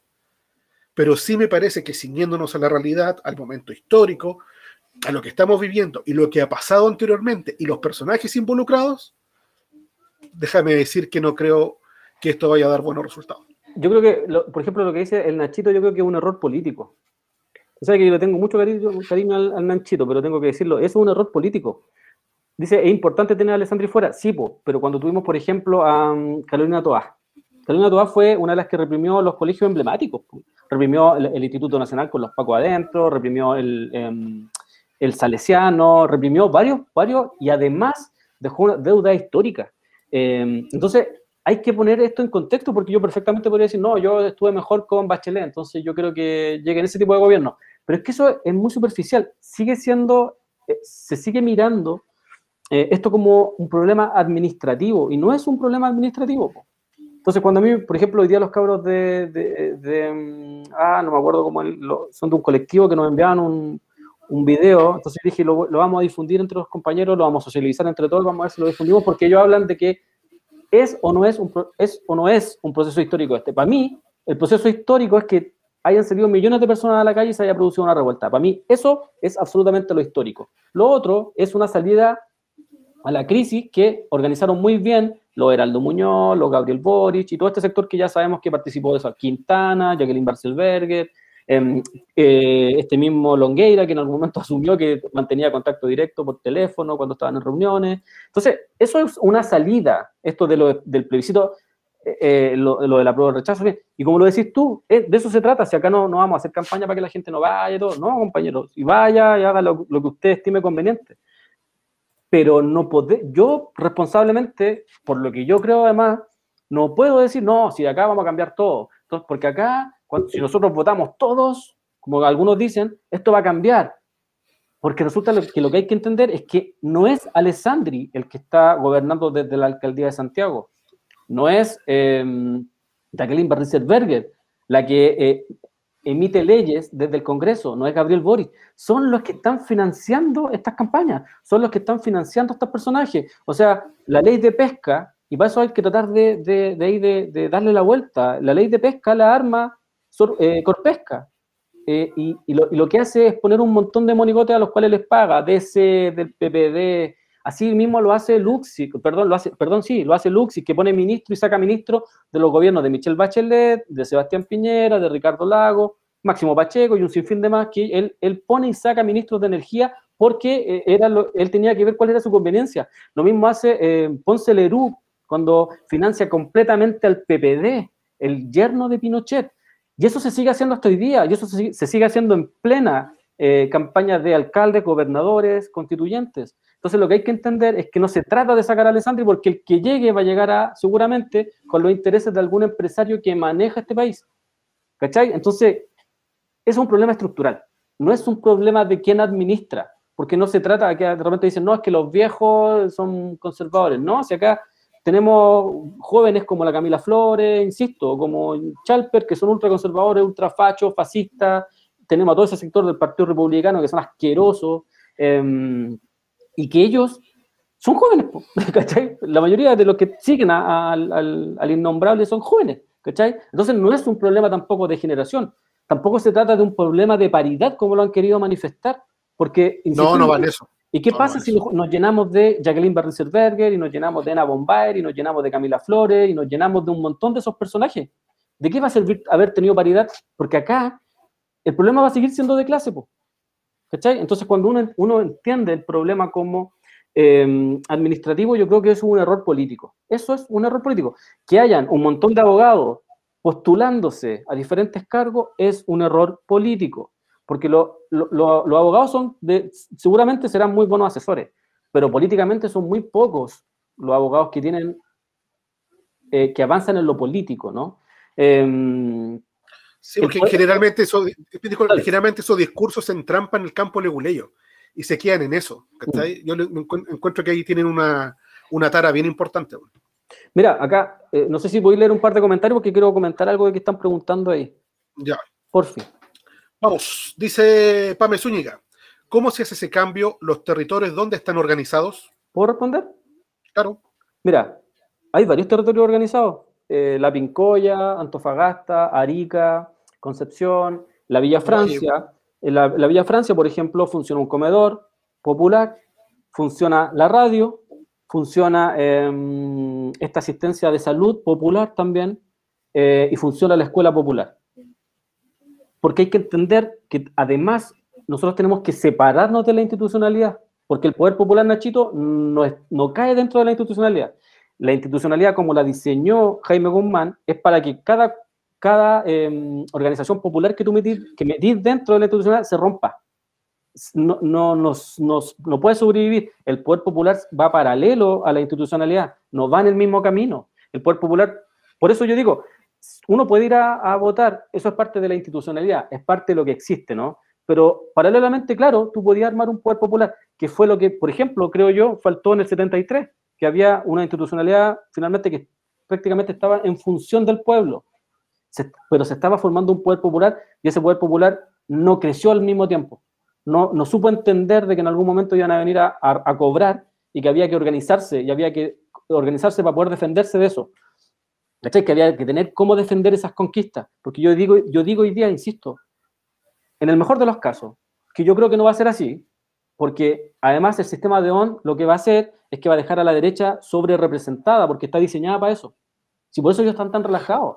Eh, yo lo, y por eso llevan esos candidatos callamperos, pues. Sí, a mí me, me, la pueden cobrar después, capaz que me equivoque, pero yo creo que la, la derecha va a quedar sobre representada en estas elecciones. Y, hay varios que están gastando millonadas que van a quedar tirados. Porque además, si ustedes se fijan, las, elecciones no se ganan por idea, aquí no, no es que uno, no, se gana por el que dice un panfleto un poquito más bonito y por el que hace el show. Porque lo es un concurso de popularidad, hace rato. Exacto, es como una especie de concurso de belleza, si no, no, no, no tenéis que dar idea. Em, entonces, eso es una cosa, y como dicen acá, no sé, pero el cambio estructural va, va ahí, po va precisamente va ahí, cuando tú entendí en tu territorio que tenés que armar una escuela popular en donde lo que haces es resistir que los chicos, que los niños, que las niñas, que, lo, que, lo, que los jóvenes terminen en el, en el Sename. Entonces, armáis una escuela popular para protegerlos, para resistir. Armáis una olla popular para resistir al hambre, como autodefensa del hambre, porque eso también es resistencia, eso también es autodefensa. Eh, que, que hayan armado un comedor popular tan potente que eh, resista el hambre, que, que, combata el hambre, ¿no? Em, que la radio, que pueda difundir lo que nosotros pensamos y lo que nosotros queremos, ¿cachai? Lo que nosotros entendemos como colectivo. Em, el, centro de salud que se armó, en donde las personas se pueden ir a atender y se atienden y se le atiende con dignidad, no cinco minutos, no diez minutos y que, ah, que hablen, no, se le atiende como con, toda, con, toda la, con todo el amor, además, con, todo, con todas esas ganas que uno tiene por su clase. Eh, a eso voy. Y eso, eso obviamente va siendo un cambio estructural. Yo te lo puedo dar de la siguiente forma. Nosotros cuando el año pasado, este año no hemos ido, pero el año pasado cuando íbamos al Comodal Popular, nosotros sí notamos cambios. Notamos los cambios, que la Inés eh, sigue ahí, pero nosotros no, este año no hemos ido por tema de pandemia, que hay muchas personas contagiadas además. Eh, pero ahí sí tú notabas cambios estructurales. Los pobladores que no salían a la calle, que no participaban en nada, hoy día participan en todas las protestas, salen a defender a todos sus vecinos, a todas sus vecinas, siempre que llegan los pacos, llegan llega a pasa algo, salen. Esos son cambios, son cambios estructurales porque la gente se politiza, entiende de que cuál es su enemigo, que su enemigo no es el vecino, po porque finalmente el vecino también pasa hambre, el vecino también tiene problemas con su pareja porque el, modelo económico provoca ese, tipo de situaciones, el, vecino también tiene el problema laboral, el vecino también tiene el problema de transporte, el vecino también le falta plata para el ¿cachai? Entonces cuando entienden que tienen los mismos problemas, porque se conocen en el comedor popular, o porque se conocen en la radio, porque se conocen en alguna actividad, entienden que el enemigo no es él, como lo habían dicho, pues el enemigo no es, eh, no es él el, la persona haitiana o la persona peruana que vive ahí, porque la persona peruana o haitiana tiene el mismo problema que él, porque, lo, porque los pobres tenemos el mismo problema. Entonces, cuando se entiende eso, empezáis a generar los cambios estructurales, pero lamentablemente los cambios estructurales no son cada cuatro años como te lo... Porque lo que hace la elección es crearte la falsa ilusión de que cada cuatro años tú puedes cambiar algo. Y resulta que cuando tú vas, si uno lo analiza en frío, uno dice, cada cuatro años lo que tú vayas a hacer es a marcar un papel, a rayar un papel. Esa es la política. Esa es la política que ellos quieren que tú hagas. Que cada cuatro años va y te dicen, no, que tenés que ser muy buen ciudadano y, y, tenés que ser muy republicano. Y resulta que eso es marcar un papel cada cuatro años por personajes que no te representan, que nunca te han representado y que además tú no pusiste ahí. La mayoría de los que tú vayas a votar no los pusiste ahí. Em, entonces, cuando uno entiende, dice, no, esa hacer, hacer política es organizarte en tu territorio, si la gente tiene hambre, organizar una olla, una olla común, un comedor popular, una escuela popular, plantear y plantar tu propio medio de comunicación, que haya un grupo de cabros que salgan todos los días a protestar porque no están de acuerdo con eso. es organización, y eso es el poder popular. El poder popular no cae dentro de la institucionalidad. Cuando tú metiste el NOMA FP dentro de la institucionalidad y quisiste que participara de elecciones, ¿qué pasó con el NOMA FP? Se destruyó. ¿Qué hiciste cuando los cabros, todo este movimiento del 2011, lo meten dentro del Congreso y lo meten dentro de la institucionalidad para que participe de diferentes cargos? ¿Ah? ¿Qué sucedió? Se eliminó, se destruyó el movimiento estudiantil prácticamente. Porque hoy día prácticamente la Confech, por ejemplo, no existe, solo existen los secundarios. ¿Y por qué los secundarios no se rompen? ¿Por qué los secundarios, a pesar de todas sus diferencias, siguen, son los únicos que siguen dando la pelea? Porque ellos no cayeron dentro de la institucionalidad. Sí, pero no fueron cooptados. No fueron Exactamente, ¿cachai? mira, em, tenemos más comentarios acá. Nos dice em, Vicente Reyes Barriga, es como creer que sacando a Piñera cambie todo esto. Ahí tiene que ir con cambiar la figura y no el modelo. Y ahí por lo menos ahora yo ya he contado como 30 desde el más irrisorio hasta el que va a recibir la mayor cantidad de financiamiento. Albajé dice, Chile es como una empresa. El gerente que lleve debe aplicar las normas internas de la empresa. La memoria alegórica, pero entonces no hable del proceso constituyente como algo que no es, si le están buscando la salida a todos los problemas estructurales. Complementa la memoria alegórica diciendo, no lo van a encontrar, están interpretando todo el rato a su favor. No la van a encontrar, están interpretando todo a su favor. Dice, el sistema de Ajón no está diseñado para eso específicamente, sino para dar más escaños a las listas con más votos, aun cuando individualmente candidatos tengan pocos votos. De que tengamos gente como Tweety, por ejemplo, yendo a, Sí, po. Como parte de ciertas listas, po. Pero, pero, pero ahí hay, algo que no, no, no, no, no sé si te has dado cuenta. La, la derecha tiene, está sobre representada en todas las elecciones. En todas. Recuerda que desde los años 90 en adelante siempre queda sobre, sobre representada. Y eso es porque ellos entienden que pueden, como dice el, SEA, pueden mandar a Utuiti, pero lo mandan en una lista. Entonces, ¿qué hace el, sistema, el, sistema, de ON? Castiga a los que se dividen, po. a, todo, a todo ese sector que se divide y por así decirlo, premia a los que van en lista única. Y eso que y eso, ellos saben cómo funciona. Es por eso que la Concerta hace exactamente lo mismo. Ellos después entienden la lógica electoral y arman maquinarias electorales. Porque lo que termina ganando las elecciones son las maquinarias electorales. No si tú eh, fuiste el más simpático. No, no, no. Lo terminan ganando las maquinarias electorales. Mira, y esta también me la pueden cobrar porque aquí hay que jugársela, ¿no? No hay que hacerla con el día del domingo. Yo creo que Orrego va a ganar yo también creo lo mismo. yo creo que Orrego va a ganar. Eh, y no es porque yo desee que Orrego gane, por si acaso. Eh, no es porque yo así como, ah, quiero que gane Orrego. Para que... No, porque hay una lógica, hay, hay, hay, una hueá también matemática y hay una lógica electoral que viene funcionando hace mucho rato y que ellos la entienden, la DC la entiende, pero, weón, la entiende pero a la perfección, sin tener ningún tipo de arrastre, todos los años con menos militantes. Hay que recordar que entre el año 2010 y el año 2018 creo que perdieron como 500 mil militantes. Pasaron de ser el, partido número uno en Chile a estar, creo, ya ahora en, casi en los últimos lugares. Eh, pero a pesar de eso, siguen teniendo representación. Y eso es porque dentro de su, de su partido tienen maquinaria electoral. Y eso les permite sí o sí llegar a, a lugares de poder ellos están constantemente, eh, tienen escaños en todo sentido y además negocian de una forma terrible, porque uno dice, oye, y de, nunca va a aprender Heraldo Muñoz, Mónica Rincón tampoco va a aprender, Jana Proboste tampoco van a aprender. Lo que se hace es meter candidatos presidenciales para negociar, ¿cachai? Y porque además les permite, esa plataforma de ser candidato presidencial prácticamente les asegura ser senadores después, ¿cachai? Les permite ser senadores y porque además ellos dicen ya, eh, después como se tienen que, que, ir a segunda vuelta, entonces ahí les permite negociar. Es lo mismo que está haciendo Gabriel Boric hoy día. Gabriel Boric está juntando firmas, 20.000 firmas, pues Juan.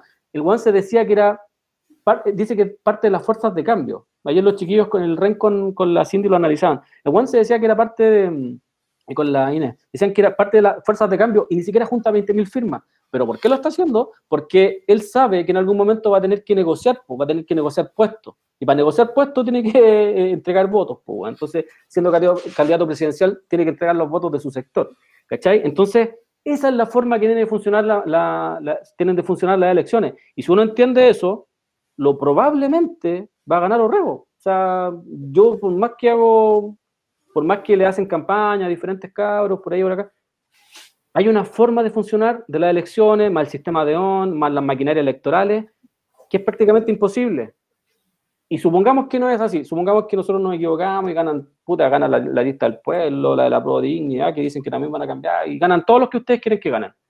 Entonces lo que uno se pregunta en ese momento es, ya, por ejemplo, hay una ley orgánica en la actual constitución pinochetista que dice que todas las minas que están dentro del territorio son parte de Chile. Son chilenas. O sea, perdón, son chilenas. Pero resulta que el 72% de la minería, el 72% del cobre, está en manos de privados. Entonces tú decís, eh, ya, pero ¿y, ahí qué? ¿y de qué sirvió la constitución ahí? Si finalmente el que, el que tiene la fuerza en este caso, que es Ponce Lerú, en este, el que tiene la fuerza en este caso, que es Luxic, lo que hace es imponerse la fuerza por sobre la ley. ¿Cachai?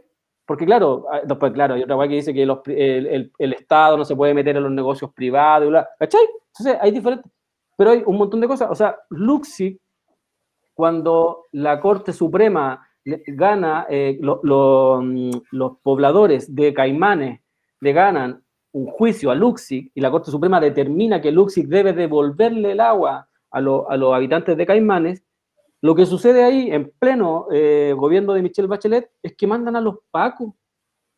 La Corte Suprema había dictaminado ya, eh, Antonio Luxio debe, devolverle el agua a los pobladores, los pobladores celebrando, mientras estaban celebrando, llegaron los pacos a reprimir. Llegaron los pacos, si me acuerdo. ¿Quién los mandó? ¿Quién tiene la fuerza? Eso es lo que uno dice, cabros, sentémonos, porque todas las constituciones dicen una hueá súper fácil, dicen una hueá muy, que muy importante. Todas las constituciones dicen que en último caso los que, van a los que son defensores de la constitución y de que ésta se, mm, se cumpla son las Fuerzas Armadas que se garantice su aplicación. Exactamente. ¿Y las Fuerzas Armadas, a quién creen ustedes que van a salir a defender?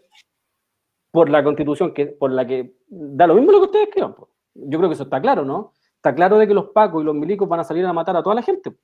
Otra vez. Porque ya lo hicieron del 2019 para adelante, van a reprimir sin ningún problema. Y el Estado no ha castigado a ninguno. No sé si se entiende esa parte. Entonces, hay una parte que es la electoral, ¿cachai? Que claro, yo insisto, los que quieran ir a votar, vaya, a mí me da lo mismo eso. Yo no me creo ni mejor ni peor por eso. Pero el que crea que eso es parte de un cambio, yo creo que ahí estamos un poquito perdidos. Porque además, yo, yo sí puedo decir algo.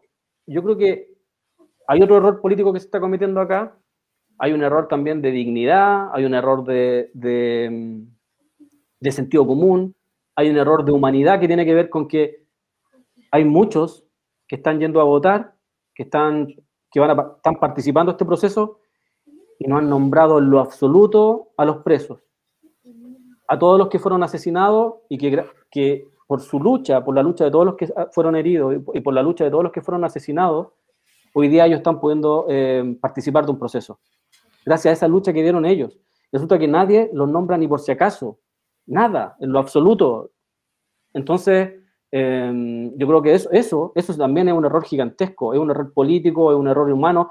Y ojo, muchos de los candidatos que dicen ser de izquierda, que dicen ser del pueblo, no sé qué, tampoco, por ejemplo, han dicho ni una palabra de lo que está sucediendo en Colombia, que es muy similar a lo que sucedió acá, ni tampoco han dicho ni una palabra hasta hoy día de lo que sucede en, Palestina. Y tratan de igualar además el conflicto entre el Estado, el, perdón, el, Israel, un, Israel que tiene uno de los ejércitos más poderosos del mundo, incluso más poderoso que el norteamericano, que se pasea por Sudamérica, que se pasea por varios lugares enseñando cómo matar a, los, a los pobladores, eh, con armas eh, nucleares y con un sinfín de armas ultramente poderosas, versus Palestina, que no, tiene un, que no tiene un ejército, que tiene un ejército irregular como jamás, que se formó como autodefensa del pueblo. Pues si ustedes se fijan, cuando hay, videos donde llegan los israelitas a pegarle a, la gente, a reprimirla, no hay policías, no hay policías palestinos no hay ejército palestino que los pueda defender. Entonces, ojo que también con esto, con todos estos personajes que guardan silencio por todo este tipo de cosas, porque probablemente además, a mí me gustaría mucho verlo, cuál va a ser, cuál va a ser su lógica cuando ellos asuman ciertos cargos de poder y nosotros tengamos que salir igualmente a, protestar. No, porque ahí, no, imposible que alguno de ellos salga a decir algo. O sea, ¿tú crees, por ejemplo, que puta nombrarte a alguien? Pero tú, pero tú crees que, pero tú crees que no, van no, no, no nos van a reprimir. No, sí, sí, obviamente. Pero tú, por ejemplo, esperáis algún gesto de un buen como Hins Peter o Rodrigo Gendelman. Eh, ¿Quién más se me viene? Lili Pérez, weón. Eh, Mario Kreuzberger, por weón. ¿Tú crees que alguno de esos, weón? Eh, ¿Cómo se llama este weón? Julián Effelbein. Ese, eh, Ch Chaya Gocín, weón. Eh, ¿Cómo se llama esta otra vieja? La Paulín Cantor. ¿Tú crees que van a salir a decir algo en contra de lo que está? Lo más probable es que los buenos avalen lo que está ocurriendo allá, ¿Tú crees que van a decir algo de lo que está sucediendo en Colombia, Por ejemplo, ¿cómo se llama este vago de 2020? Mario eh, Ese viejo de mierda, ¿Tú, crees, ¿Tú crees que van a salir a decir algo? O Patricia Politzer, weón. No, sí. Aquí todo tiene que ver con el, con el conglomerado del, del dinero, del aporte, eh, o, por ejemplo, imagínate Gabriel Silver diciendo algo. Po. O, o el otro chantita, ¿cómo se llama? Daniel Farcas. Eh, oye, ese weón. Oye, ladrón de mierda ese weón. Sí, o, o Sichel, po.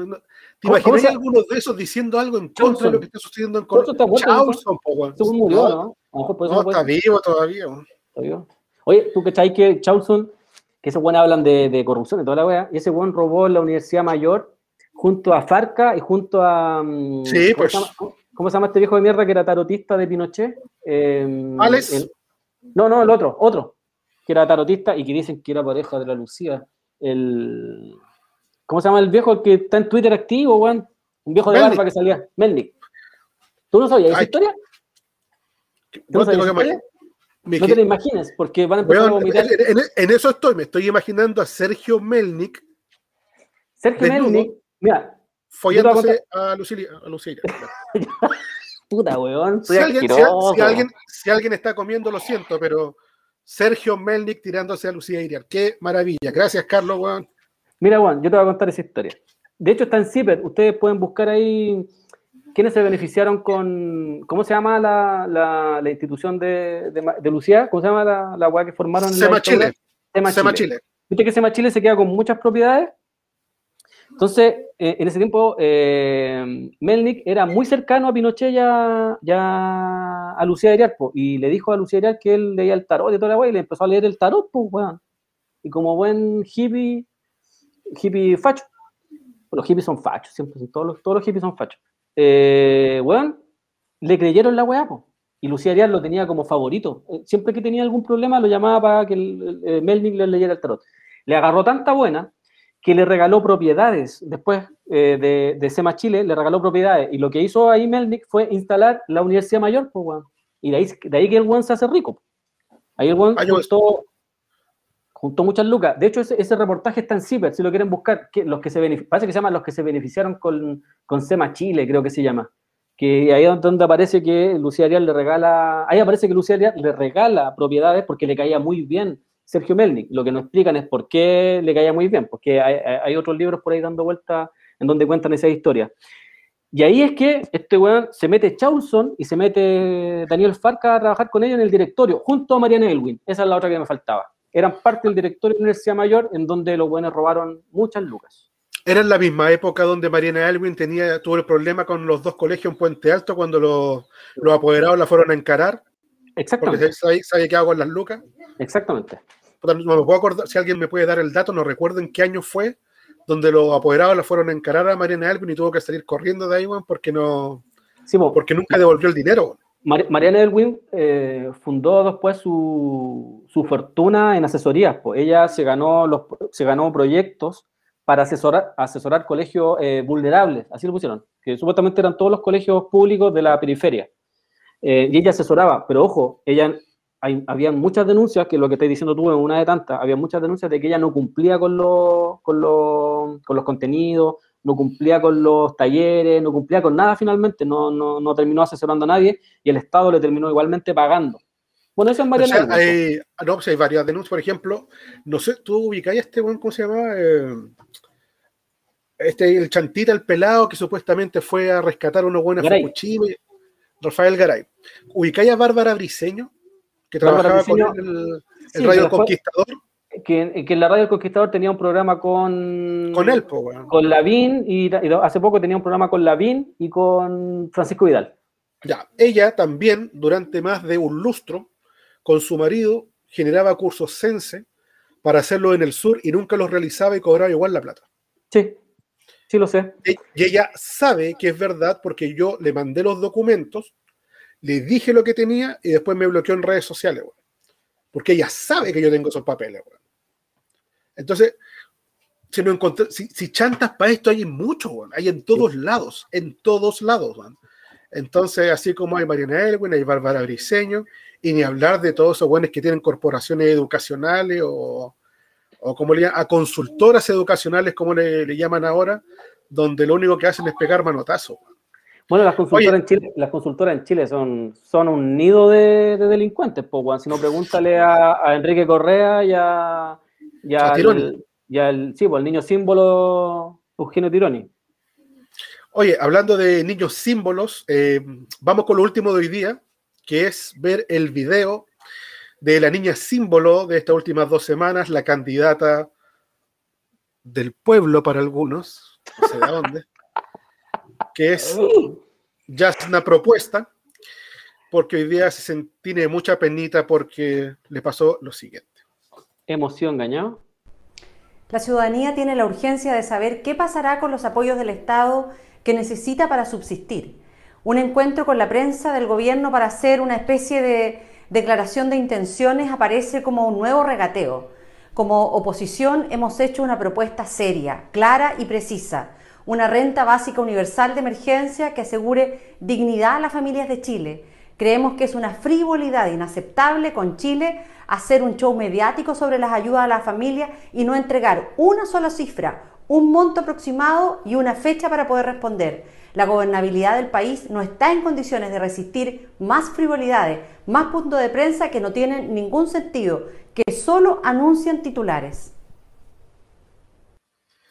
Yo recuerdo que ella fue a hacer un punto de prensa, se reunió con el presidente, hizo una conferencia, hizo todo un show mediático, a partir de eso se posicionó como supuesta candidata presidencial, le cagó la carrera a un medio popular que ahora la está apoyando. Y no hay un, contrasentido, hay una paradoja entre lo que dice y cómo actúa. Hace dos semanas estaba lo más bien con todo ellos reunidos, haciendo puntos de prensa, conferencias, que fotos, que candidata, que besito, que la estamos haciendo de oro, y hoy día salir con esto. Me recordó a, a- a otras dos dirigentes o personajes más bien relativamente conocidos que también se fueron a sacar fotitos y cuando, eh, no sé si pasaron uno o dos días, así, así, como que salieron a decir, hemos sido engañadas, que fue la Pati Muñoz de la Defensoría de la Niñez y, eh, y, la Isque y la Isque Siche del Colegio de, de Médicos. Eh, ¿qué, ¿Qué podría esperar uno de Piñera? Si Piñera es un tiburón, Piñera es un corrupto, Piñera es un mentiroso por esencia, está constantemente mintiendo, pero siempre con alguna intención detrás que tiene que ver con beneficiar sus propios negocios, sus negocios personales. Entonces, ¿por qué tendríamos que confiar en un, gobierno, en un gobierno que ha violado los derechos humanos? Yo creo que aquí simplemente lo que hace Yanna Proboste trató de, de, ponerse como en la palestra, de hacer una especie de Javiera Parada, ¿no? Se mandó un paradazo, ¿ah? se, se, auto, se, auto, se, autodenominó así como vocera de no sé de quién, apoyado por puros giles, eh, y se, se arrogó cuestiones que ¿Quién podría confiar en Yanna Proboste si Yanna Proboste se cagó a los cabros chicos del 2007? ¿Por qué? Y después fue Denunciada por desfalco, po, Denunciada por desfalco y no se robó 10 lucas, pues, weón, ¿cachai? O sea, se desaparecieron como 400 millones de pesos, no sé cuánto se desapareció. O sea, fue una weá tremenda. Fue tan tremenda que tuvieron, de hecho, que tuvieron que eh, sacarla. porque generalmente, exactamente, porque ahí todos roban.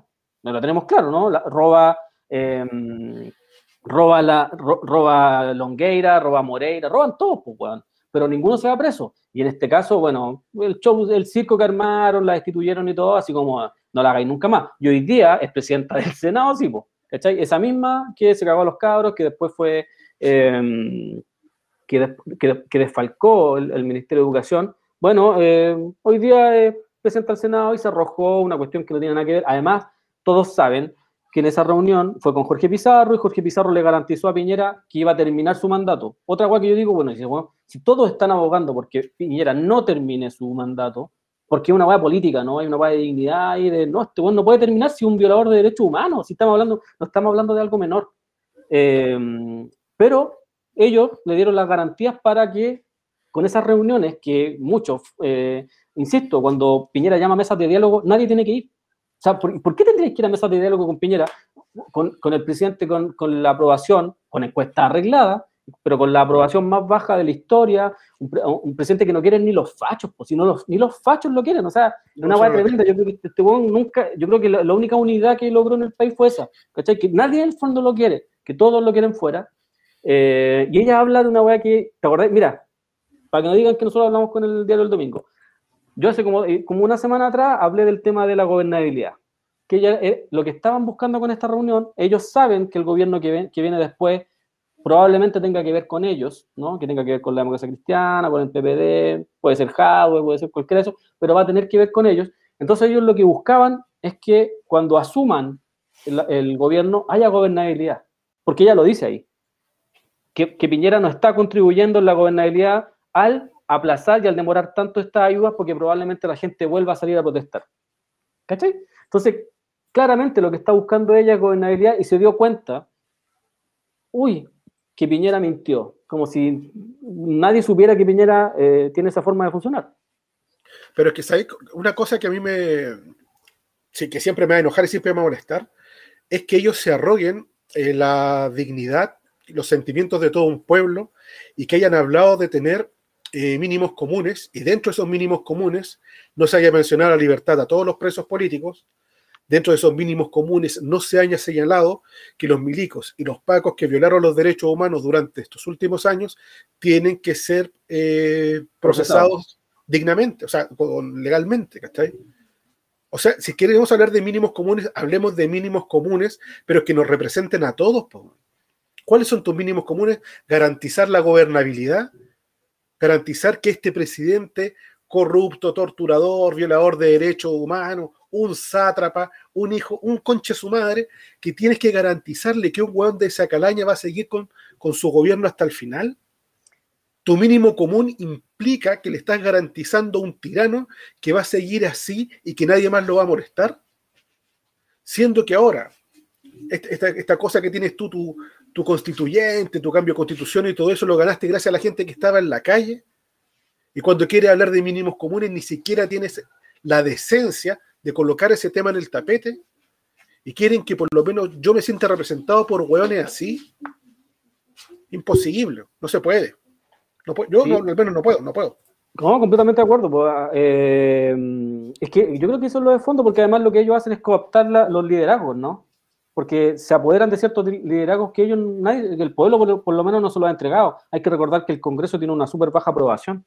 Eh, y, eso, Pero- y, eso tiene que, y eso tiene que ver con su actuar. Es que, es que yo tampoco quiero que ellos me Pero, lo qué, pero, o sea, qué, pero qué representatividad tiene Yanna Proboste, weón? Por eso, po, weón, por Yanna eso. Proboste no tiene ni carisma, po, weón. Puta, weón, pero no tiene nada, weón. Es simpática, no. Tiene presencia, no. Es agradable, no. Tiene buen discurso, no. ¿Qué tiene Yanna Proboste para ser candidata, weón? No, No, tiene, no. no. tiene nada, weón. Nada. Nada. Entonces, eh, es una weá que se inventaron, po, weón. Si no tiene nada, no tiene nada. Es que, es que yo creo que tiene, que más, tiene más que ver con, el, con, esto de cooptar, como te decía, y con negociar. po. Porque ellos lo que llegan es a negociar y se arrojan ciertos, por así decirlo, ciertos puestos o ciertas posturas que vienen supuestamente a representarnos. Y resulta que en los mínimos comunes, como decís tú, no estaban los derechos humanos, no estaban los, los- los presos de la revuelta, no estaban los presos políticos. Eh, de hecho, están así que mientras tanto eh, había una huelga de hambre de los compañeros anarquistas que no fueron tomados en cuenta, más de 40 días en huelga de hambre. Eh, y es por eso mismo que esta elección no tiene ningún sentido si cuando tú llegas a este punto. Porque ¿cómo te va a representar Yanna Proboste? ¿Dónde? ¿Cómo te va a representar Felipe Arboe? ¿Cómo te va a representar no sé quién? Y los pocos que, que aparezcan en, en esa, que sean electos, que van a ser muy pocos, creo yo, no van a tener ninguna injerencia. ¿Cachai o no? No van a tener ningún poder para cambiar algo. Porque además hay que recordar que, hay, que la justicia, el Poder Judicial, va a estar visando esta, esta convención constituyente. Y además hay, hay una, mm, ah, no me acuerdo el nombre ahora, pero hay, hay- hay alguien, hay una constituyente que se armó antes, que la armaron con empresarios, que son también los que van a estar visando esta constituyente, porque hay cuestiones que no se pueden tocar. No se pueden tocar los tratados de libre comercio, no se pueden tocar la AFP, hay un sinfín de cosas que no se pueden tocar. Hay que recordar que se garantiza prácticamente que el sistema neoliberal eh, va a seguir siendo el eje de este país. Entonces, mm, exacto, ¿qué dicen? ¿Cómo olvidar cuando vendió los pingüinos? Entonces, estáis hablando también de un personaje nefasto como, como, como mm, eh, Yanna Proboste, que fue parte. Yanna Propuesta. Exacto, es parte de gobiernos que asesinaron a niños dentro del Sename, que persiguieron al pueblo mapuche, o sea, en el 2007, eh, el tiempo en donde asesinan a la lucha en el, en el sur de Rodrigo Cisterna, Matías Catrileo y un sinfín más, y ellos eran parte de ese gobierno, o sea, ¿por qué ella no va a representar? Yo no me voy a olvidar de eso, no, voy a no puedo ser tan amarillo, no puedo ser tan penca, weón, de, de- de ir detrás de alguien que fue parte de todos esos gobiernos, ¿cachai? En donde muere- mu- morían niños y nadie sabía nada y no le contaban a nadie y, y dejaron a la, la educación pública, la desmantelaron, po, weón, ¿cachai? Eh, Pro- claro, pues Yanna Proboste con este video, como dice Elena, está salvando, está salvando la democracia. Está salvando tanto la democracia que ella parece que tuvo que poner el celular y después tuvo que sacarlo porque estaba más sola, Sola, que- más, Puta, puta, más oye, sola que. sola, weón. Sí, la cagó. La Ni cagó más Jocelyn- sola. Ni Jocelyn Hall estaba tan solo, weón. Se pasó. Weón, no hables, no hables así de Jocelyn Hall, weón. Jocelyn qué, Hall sí pudo juntar firmas para ser candidato presidencial. Ah, no sí, así- mis respetos. No, as- no así. mis respetos no a así. Jocelyn Hall. No así otros personajes que ni siquiera eh, tienen como un millón de seguidores en, en redes sociales, En pero no pueden, juntar, no pueden juntar 20.000 firmas, weón. Es rara esa weá. Es raro, ¿sí o no? Es muy raro, weón. Un millón de seguidores en Twitter, un millón en Instagram. Hoy juntemos firmas. Weón, es que no puedo. 20.000. No puedo, weón. Voy en la mitad. No, y más encima, 20.000. weón, y si no es por la campaña de Pamela Giles, weón, llevaría a Luca, con suerte. Sí. Pamela, sí, Pamela Giles, le- Pamela Giles le Hizo la campaña, weón. Sí. Oye, Sebastián, Sebastián Edwards, ¿sabes que estaba cachando? Como que se parece a Pablo Malté y a, ¿Sí o no? Y a Pato Sí, Fernández, weón. sí, weón. Sí, tiene un, Liguria, Liguria Laguismo de Clinic. Sí, ¿habrán tenido algo, weón? Pero si aquí tú sabes que la endogamia corre, weón, yo no, no descarto nada. Y de hecho, mira, para que veas, el segundo apellido de Verónica Cox es Unwanted. Alejandra. No, de, Alejandra Cox es Anvanter, que como, como Sí. el Alex, Exacto. ojo, ojo, el Alex no es de los Anvanter de acá de Chile. No lo Porque- sé. No, No sí, lo pues, sé. weón, yo, Weón, ¿Le, yo no sé. ¿le, vi- le has visto la cola de chancho? ¿Sí no no? tiene cola de chancho el, el Alex. El Alex, viene de, el, el Alex viene de los Advanters de Brasil. Porque yo le pregunté, porque ¿sabías tú que los Advanters aquí en Chile, esos buenos tienen, eh, tienen terrenos gigantes para el sur, po? ¿Cachai? Eh, y son parte de la burguesía. Pues entonces, una vez, eh, haciendo un live, le preguntaron a Alex, pues, weón. Y el Alex ahí aclaró todo, dijo, no, si mi, mi papá, no sé si el papá o la mamá es brasileño, pero él nació allá y toda la weá, y después se vino para acá, ellos no son de los Advanters de acá, son de los Advanters de Brasil. Ya, Así se que- descarta la cola de chancho entonces. Exactamente, así que más respeto. Mi amigo. Ya, ya, ya. es, mi, ami- es mi amigo y lo quiero. Sí, así es. Ya, querido. Eh, llevamos Vamos. hora y media. Sí, weón, puta que hemos hablado. Oye, pero léete los últimos comentarios. Hay, hay varios comentarios buenos ahí. Pero si lo he ido colocando, pues, weón, pero vamos hacia arriba. De hecho, Nos dice- del, del Sebastafari. Sebastafari, nosotros fuimos a Caimanes con la Asamblea Freirina cuando estaban sitiados, habiendo ganado todos los juicios y teniendo un veredicto de la Suprema en contra. De hecho, ahí nos deja un video, le vamos a echar un vistazo después para ver si puedo hacer una nota para refrescar la memoria. Eh, Coto Gutiérrez dice, en la lista del pueblo. La lista del pueblo no es lo que quieren llevar un quinto voto. Sí, oye, más Sí. respeto. Ese, hay más respeto a un weón que anda tratando de bajar a los cabros. Mira, yo insisto, yo no los conozco, creo que conozco a dos de ahí. Eh, pero hay varios ahí que, que han dado cara y ellos tienen todo el derecho a ver, a ver si van o no van a la constituyente. Yo discrepo políticamente de eso, lo insisto. Pero hay gente que ha salido a pelar papas, pues. Y hay hueones que lo tratan de pajarones, y esos hueones que tratan de pajarones a los, a los compas de la lista del pueblo no han pelado una papa, pues, weón. Nunca en la No, vida, pues, están, nunca en están la apo- vida- están apoyando a la candidata a los 100 millones, pues, bueno. nunca han salido a marchar ni por los Boy Scouts, pues, weón, y vienen a, a- a marcar, no sé, dar cátedra, no sé de qué, weón. Así que ojo con eso. Ah, Renata Brown nos dice, y los que sufren presión política. Sí, po. Obviamente, todos los días nos acordamos de ellos y los tenemos que tener muy presente porque gracias a ellos, al menos estamos todavía planteando estos temas. Sí, weón, y sabes que, espérate, y yo quiero decir algo más. Si, pierden, van a pedir de nuevo que la gente salga a poner el cuerpo, que los mismos cabros de, siempre salgan a poner el cuerpo, porque yo creo que en esta parte, eh, después de esto va a haber cola. Eh, y van a haber diferencias políticas gigantes, sobre todo con los hueones que vendieron la pomada y que, y que ocuparon el- el- la plataforma de la revuelta popular para lanzar su- sus carreras políticas prácticamente. Yo lo digo así abiertamente por Karina Oliva, por ejemplo. No a, a mí Karina Oliva no me vende la pomada. O sea, son socialdemócratas, vienen del MAS, vienen del Partido Socialista, del sector de Navarro, un sector más trucho que la mierda. Y, y hace dos años nomás, no hace mucho, hace dos años nomás se reía de las feministas, así que no, a mí no, no me la vende.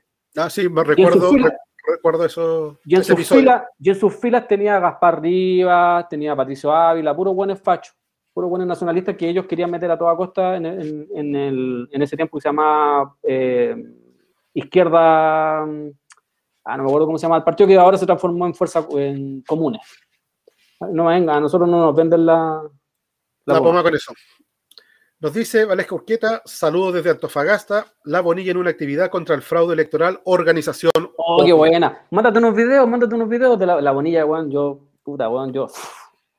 Weón, salen todos los días, loco, todos los días. Y tienen ollas comunes, los van a reprimir, los cabros son terribles organizados. Te, te salió, Allá- te salió la, la fanaticada ahí. Puta, es que sí, los cabros allá son. Puta, es que ponen el cuerpo todo el rato, pues, Seba. ¿Cómo no, no, no, no va a estar uno así como prendido todo el rato con ellos? Porque yo, creo que ese es el punto. Cuando tú seguiste en la protesta, seguiste así agitando el territorio, seguiste moviendo, te empezáis a politizar y empezáis a buscar, a buscar y te empezáis a dar vuelta de muchas cosas. pues, y además te empezáis a dar cuenta de cómo funciona esta weá, ¿cachai? Que los pacos no, van a, no, se, van- no se van a volver buenos porque votaron sí o no en el, en el, en el plebiscito del, del 88, ¿cachai? No, que la porque gente, crees que si sacan a, sacan a Alessandra y los pacos van a reprimir menos en las marchas. Exacto, cuando y la gente abrazaba a los pacos y la weá, no, si los pacos van a, son los mismos de siempre, están formados para reprimir a un, a un sector de la población y ese sector de la población somos nosotros. Y los buenos nos van a seguir, nos van a seguir Hoy, apoyando. habla- hablando de eso, yo solamente les quiero pedir una cosa a la gente que va a votar, weón. Hay dos minas que ojalá no salgan electas, weón. Yo ¿Quién? de verdad ¿Quiénes, quiénes, quiénes? la, la, la abraza paca, weón. Hay dos minas que yo no quiero que No salgan digáis el nombre, no digáis el No, nombre, no. ya sabemos quién es. Sí, ¿Sí? que se la, Hay se dos. da se la da de izquierda y ella ha tratado más, ha ninguneado en Twitter, me acuerdo, a, la, a, la, a, la- a las personas que trabajan adentro, en las casas, la- ¿cómo se llama? Exacto. A las asesoras de hogar. eh, sí, no, una mina terrible nefasta. Y que va por el Partido Socialista, por eso, ¿no? Se ve como independiente amparada por el. Y obviamente también está la otra Brasa Pacas, po, weón, que ¿Cuál es la otra? se, se autodenomina referente feminista. ¿Cuál es la otra? No la cacho. quién- weón, no- quién no cacho Lorenzo? ¿Quién a Lorenzini? ¡Oh! me- eso. No, yo solamente quiero pedir. Gente más nefasta, weón. No, De verdad, hay gente súper nefasta. Y esa, esa gente es la misma que dice, no es que las pacas también tienen derechos humanos. sí, o, sororidad, sororidad con las pacas, pues, weón. Sí, le sacan la chucha. Y, eh, o, weón, o salen con el tema de que no hay que romper semáforos, no hay que, no a la violencia, porque la violencia venga de donde venga. Weón, nos matan, nos tienen cagados de hambre todos los días, nos dan sueldos miserables, pero eso no es violento, pues, weón. ¿Y sabéis por qué no es violento eso? Porque ellos no tienen esos sueldos. Exacto. Eso- ellos Mira, son y de buena onda nomás. Aquí lo habíamos leído ya, cómo olvidar cuando vendió los pingüinos, pero también me acordé de cuando Giorgio Jackson hizo el video apoyando la candidatura de Felipe Arboe, Hoy sí, weón. hablando de gente vendida. Sí. Bueno, ahí recordemos a la Inés, ya te aprobó, te está salvando la democracia. Sí. Con un, con un celular. A la Proboste fue que Piñera, Culeo y compañía la dejaron hablando sola en un punto de prensa en La Moneda. Sí, exactamente. ¿Fue allá? Ah, no, no, no, no, no, no, no, no. No, no fue a ella. la, fue a la presidenta del Senado anterior, la, la- a la de antes de marzo, a la mm, a- que era del que es del, del Partido Socialista, parece. A la anterior, a la anterior presidenta del Senado. No Alguien me, nos recuerdo el nombre va... ahora. No me recuerdo el nombre ahora y no me interesa. En la luna nos dice, no se vayan. Pucha, yo tengo un oso acá que me está pidiendo que lo vaya a ver. Sí, y no, y el programa dura una hora nomás. Si vamos a cobrarle hora Eh, extra, Inés. comida, comida extra. Iván Aduán, aguante la lista del pueblo, weón, respeto. Ya, pues rásquete con los nombres. Salva 1312, aguante. Viejo tóxico dice socialistas, como siempre. Sí, todo el rato. ¿Vos cachés que los socialistas le, le pararon máquinas a los que estaban armando un, un, un comando por hardware? El Partido Socialista va a llevar al tribunal a los, los locos del Partido Socialista que estaban armando un comando co- por hardware.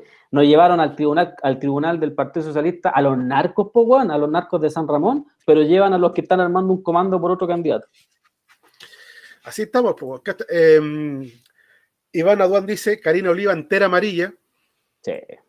Y ojo lo que dijo ayer, weón. Ojo, lo- yo insisto, ojo con lo que dijo ayer. Yo no estoy de acuerdo con la violencia. Yo estoy de acuerdo con, con Catalina Parodi con Orrego de que la violencia es mala y que no estoy de acuerdo con los ac- actos vandálicos.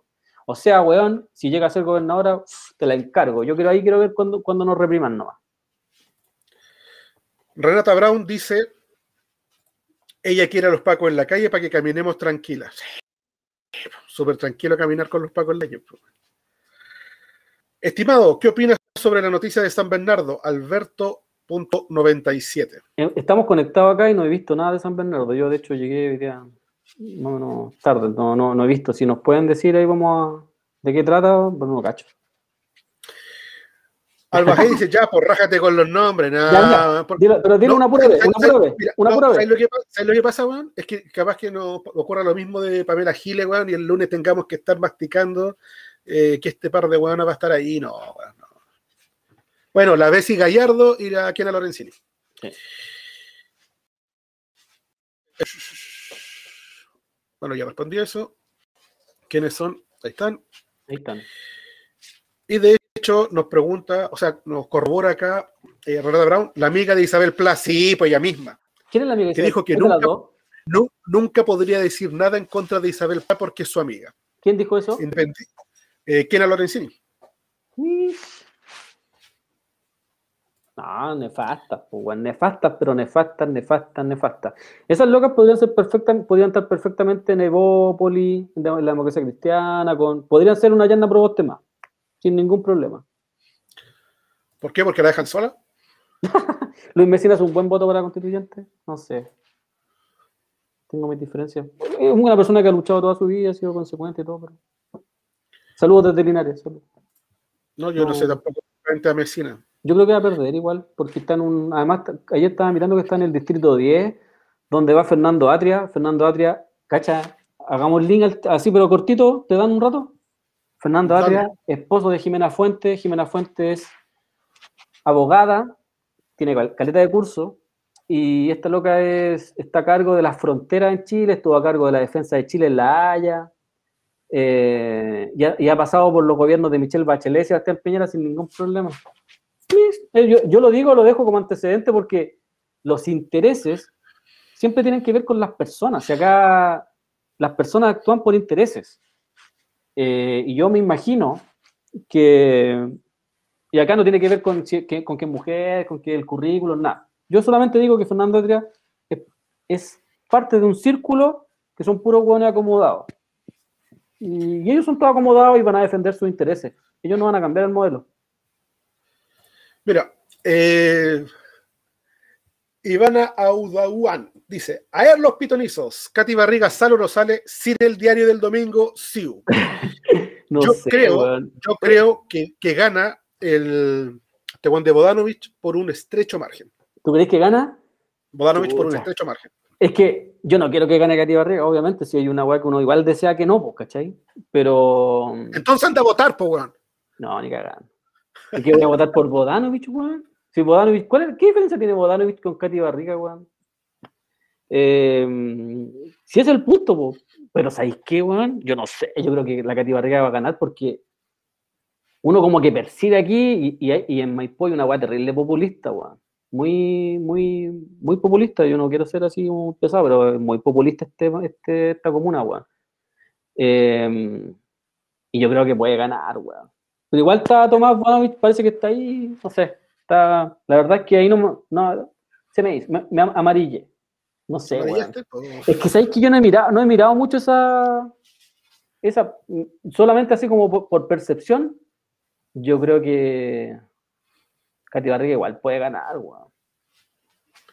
Porque no, es que la, la gente como que hay, hay un grupo de, mira, hay un grupo de gente en este país, no solamente en Maipú, que le da lo mismo lo que hagan los weones.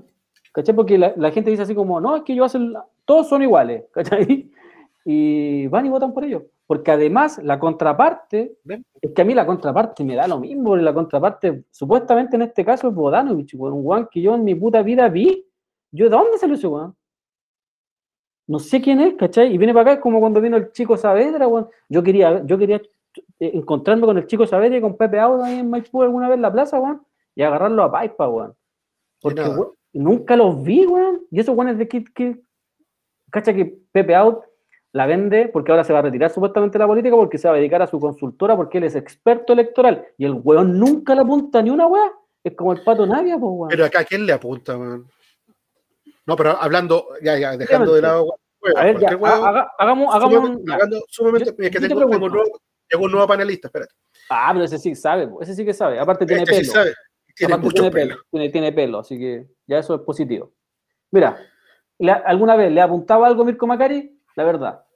No. Eh, Alberto Mayol. El derrumbe del modelo, pues, weón, ¿cómo que no? Todavía están los libros en el Jumbo. Son los únicos libros que están ahí, que están las estanterías llenas, Y con los de Baradí, pues, weón. junto con los de Baradí. Sí, pues, ah, pero es que Baradí lo, lo subvenciona el, el Estado, pues, weón.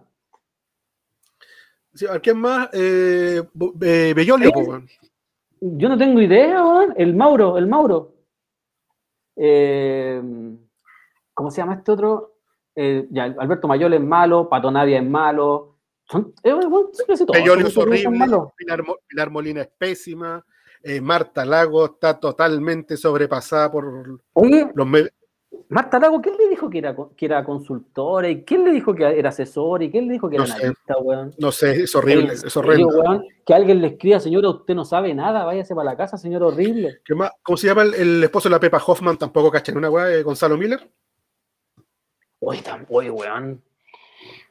Ya, pero por último, ya, mira, es que ese weón, ah, ese weón habla pura weá, pero habla en favor de, de- de la derecha, ¿cachai? No es que analice, po, como que eh, weón, todos los discursos que arma, lo arma para que la derecha quede bien. Ah, ¿cachai? sí, weón, pero. Pero no pero- analiza. pero estamos hablando de, que- de que alguien haga un análisis, yo de verdad lo encuentro a todos malos, weón. Y el, weón ¿cómo se llama? El, el, el otro weón que está con el Gonzalo Miller en esa weá de mesa central, el Joan, ¿cómo se llama? Joanón, Joan, eh, tiene un nombre bien raro, su apellido. Alfredo Yuñón, Ese weón que, que encontró positivo, Ah, ese que- que encontró positivo el análisis político de, de Gamba. Eso cuenta en la misma línea con Tardo, porque son los guanes que No. ya vienen de vuelta y se jalan los propios peos. pues, Sí, no hay mucho que hacer ahí. Gumucio, ¿cachai? Gumucio, todos esos hueones, puros hueones jaleros.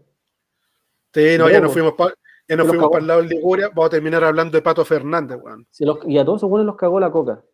Oye, dice Litritrella, a esa quien a Lorenzini la ponen como bastión de la AFI y nunca la vi en la calle. Hay varios que, hay varios, po. hay varios que se las dan de activistas y los buenos cagados de miedo nunca han pisado una calle, weón, y los buenos analizan, Ya. los cueva analizan Twitter los culeos y- o, o colocan todos los días videos de Julito César para marcar alguna weá, porque si los, los ponís a hablar de política, más amarillos que. Ahí no, el nuestro pa- pa- eh, profesor Smith, que gracias a él siempre que está ahí atento, dice Joan Knut, que el weón que sale en mesa central, que es No, una no. mierda, un weón terrible concerta, que encontró, él con Gumucio encontraron el, el súper asertivo, el, el- la, la línea editorial nueva de Gamba, weón. Que vale callar. Oye, dice The Rock Pizza, la gente es muy boba, ¿cómo pueden sufragar por Katy Barriga? Es lo que decíamos hace un rato, porque esto ya pasó a ser un concurso de popularidad. Chico. Entonces ya no tiene que ver simplemente con que haya una ideología detrás, con que haya un discurso muy preparado o incluso ciertas capacidades para hacer la pega. Esto netamente tiene que ver con un concurso de, de popularidad. De hecho, imagínate si, si esta mina hace videos bailando cada dos, tres días. Tú decís, pero ¿cómo si a todos les cae? No, si lo sigue haciendo porque a la gente le gusta. po. Es que ahí. El- Es lo mismo que nosotros cuando decimos, oye, ¿y ese programa de mierda, ¿quién lo puede ver? weón?". Puta, si está en la parrilla es porque la gente lo ve. po, weón. Es que, No es porque lo- a ti no te, no te guste no significa que nadie lo vea. Sí, lo, lo que hace, eh, lo que hace ahí la Katy Barriga es jugar un poco con el marketing, po, porque además lo que ella provoca es que, claro, hay un sector que la odia y ese sector la va a terminar, la- el- siempre la va a odiar, po, ¿cachai? O sea, to- cualquier cosa que haga, pero con el sector que la ama, también siempre la va a amar, pero también hay, hay, hay otro sector ahí en disputa que es ese sector que dice, oh, ya, ya. Entonces ella sale a victimizarse. ¿El cachado? Cuando hace algo y la critican, ella sale a victimizarse, como lo que hizo el otro día en Canal 13. Entonces hay un sector que está ahí en disputa, que es el sector que siempre le, inclina la balanza a favor de ella, que dice, chuta, sí, ella siempre le dan, le dan por ser mujer. No, ¿y sabéis por qué le dan? Porque ella vino, era pobre y ella de la, de la pobreza llegó a donde está hoy día. ¿Sabéis por qué le dan? Porque ella es de la tele, ¿cachai? Siempre hay un, hay un, ella logra armar un, un relato porque, insistimos, porque ¿cuál fue el error que cometieron en Maipú todos? Que no la persiguieron políticamente. ¿Cachai? La perseguían porque se vestía de rosado, porque tenía conejo, porque compraba, no sé, porque no sé qué, pura wea. A ella debieron haberla interpelado políticamente, para que ella tuviera que hablar políticamente, ¿cachai? Pero ella, ¿qué Sí. hacía cuando la interpelaban por la wea rosada, la wea, ah, claro, po, porque yo soy mujer, po, ¿cachai? Ah, no, porque claro, porque yo vengo de la tele. po. Ah, no, porque yo, claro, como vengo de los sectores bajos yo no nací, no, no nací en sectores pudientes, ¿cachai? Entonces, con eso se agarraba un sector que decía sí, tiene razón. Porque lamentablemente vivimos una época en, en donde es muy difícil que la gente reflexione, po, ¿por qué suceden las cosas? Yo tengo un amigo, por ejemplo, que va candidato, tengo dos o tres amigos que han candidatos por acá, por Maipú, y me pidieron ayuda, po, pero yo no creo en, el proceso, weón. Entonces, puta, no es que yo tenga algo con ellos, es una cuestión política. No voy a participar, ¿cachai? Porque esta weón tongo nomás, po. Ahora, insisto, el que quiera ir, que vaya, nosotros no vamos a hacer campaña y esa weá que decía el otro día un weón, yo voto me organizo, esa weá vale en callampa. O hacer campañas para que la gente no vaya a votar, también vale callampa, porque ¿cómo te vaya a estar haciendo campañas para que la gente no vaya a votar? No. El que quiera votar, que vote. Ahora, el que crea que ahí va a haber un cambio, ya. Sentémonos a conversar y veamos qué cambio salió de ahí. Ya se va, weón.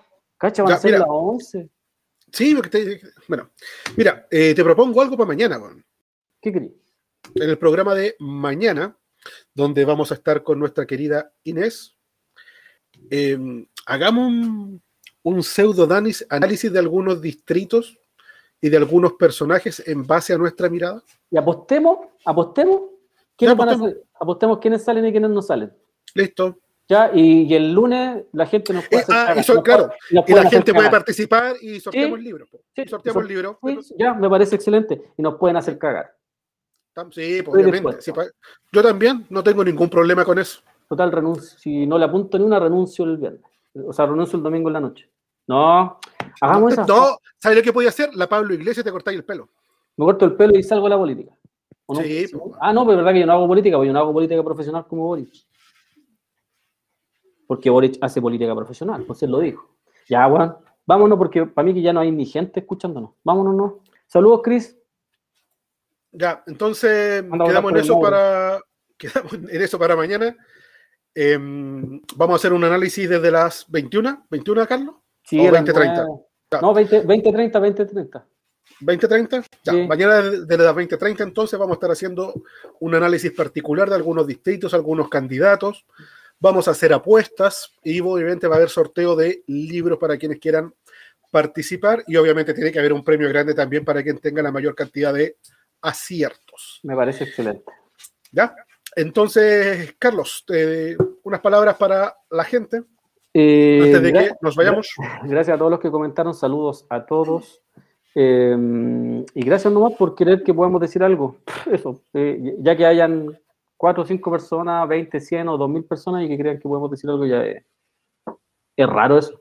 Así que eso, un abrazo para todos nomás y que a seguir dándole y a no olvidarse jamás de los asesinados, de las asesinadas, de los presos, de las presas políticas, de los de la revuelta, de todos, porque son compañeros que pusieron el cuerpo sin eh, mirar si lo hacían o no lo hacían. Y que hoy día la mayoría está eh, en prisión preventiva por montaje y los que no, toda mi, mi, todo mi, ¿cómo se llama? mi admiración porque, por la consecuencia política, por haberse, eh, por así decirlo, habérsela jugado con esa, con esa humanidad que, que, que es luchar por todo finalmente, ¿no? Eso. Bueno, estoy- de acuerdo con las palabras de Carlos. No olvidar a la gente que entregó su vida, algunos, otros eh, parte de su cuerpo, por la convicción de querer cambiar todo esto. Eh, así que más que nada un abrazo grande para todos. eh, cuídense mucho y nos estamos viendo mañana a las 20:30 horas. Buenas noches. Eh, despídese, por favor, señor. Chao. Un gusto, chicos. Que esté muy bien. Esto fue Levantando la Voz de Radio Villa Francia.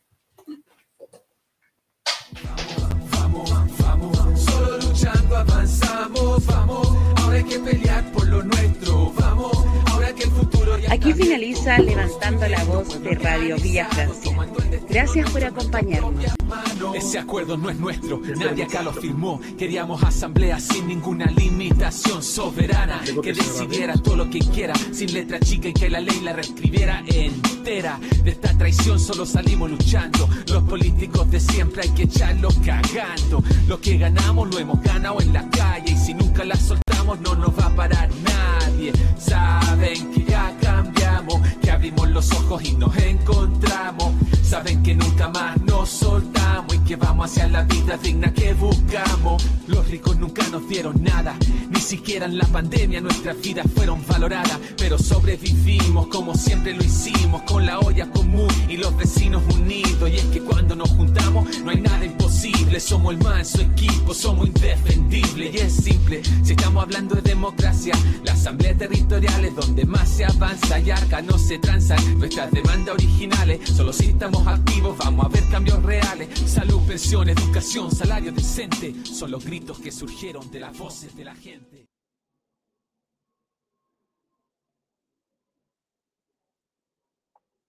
Fue harto hoy día, pues. ¿Aló?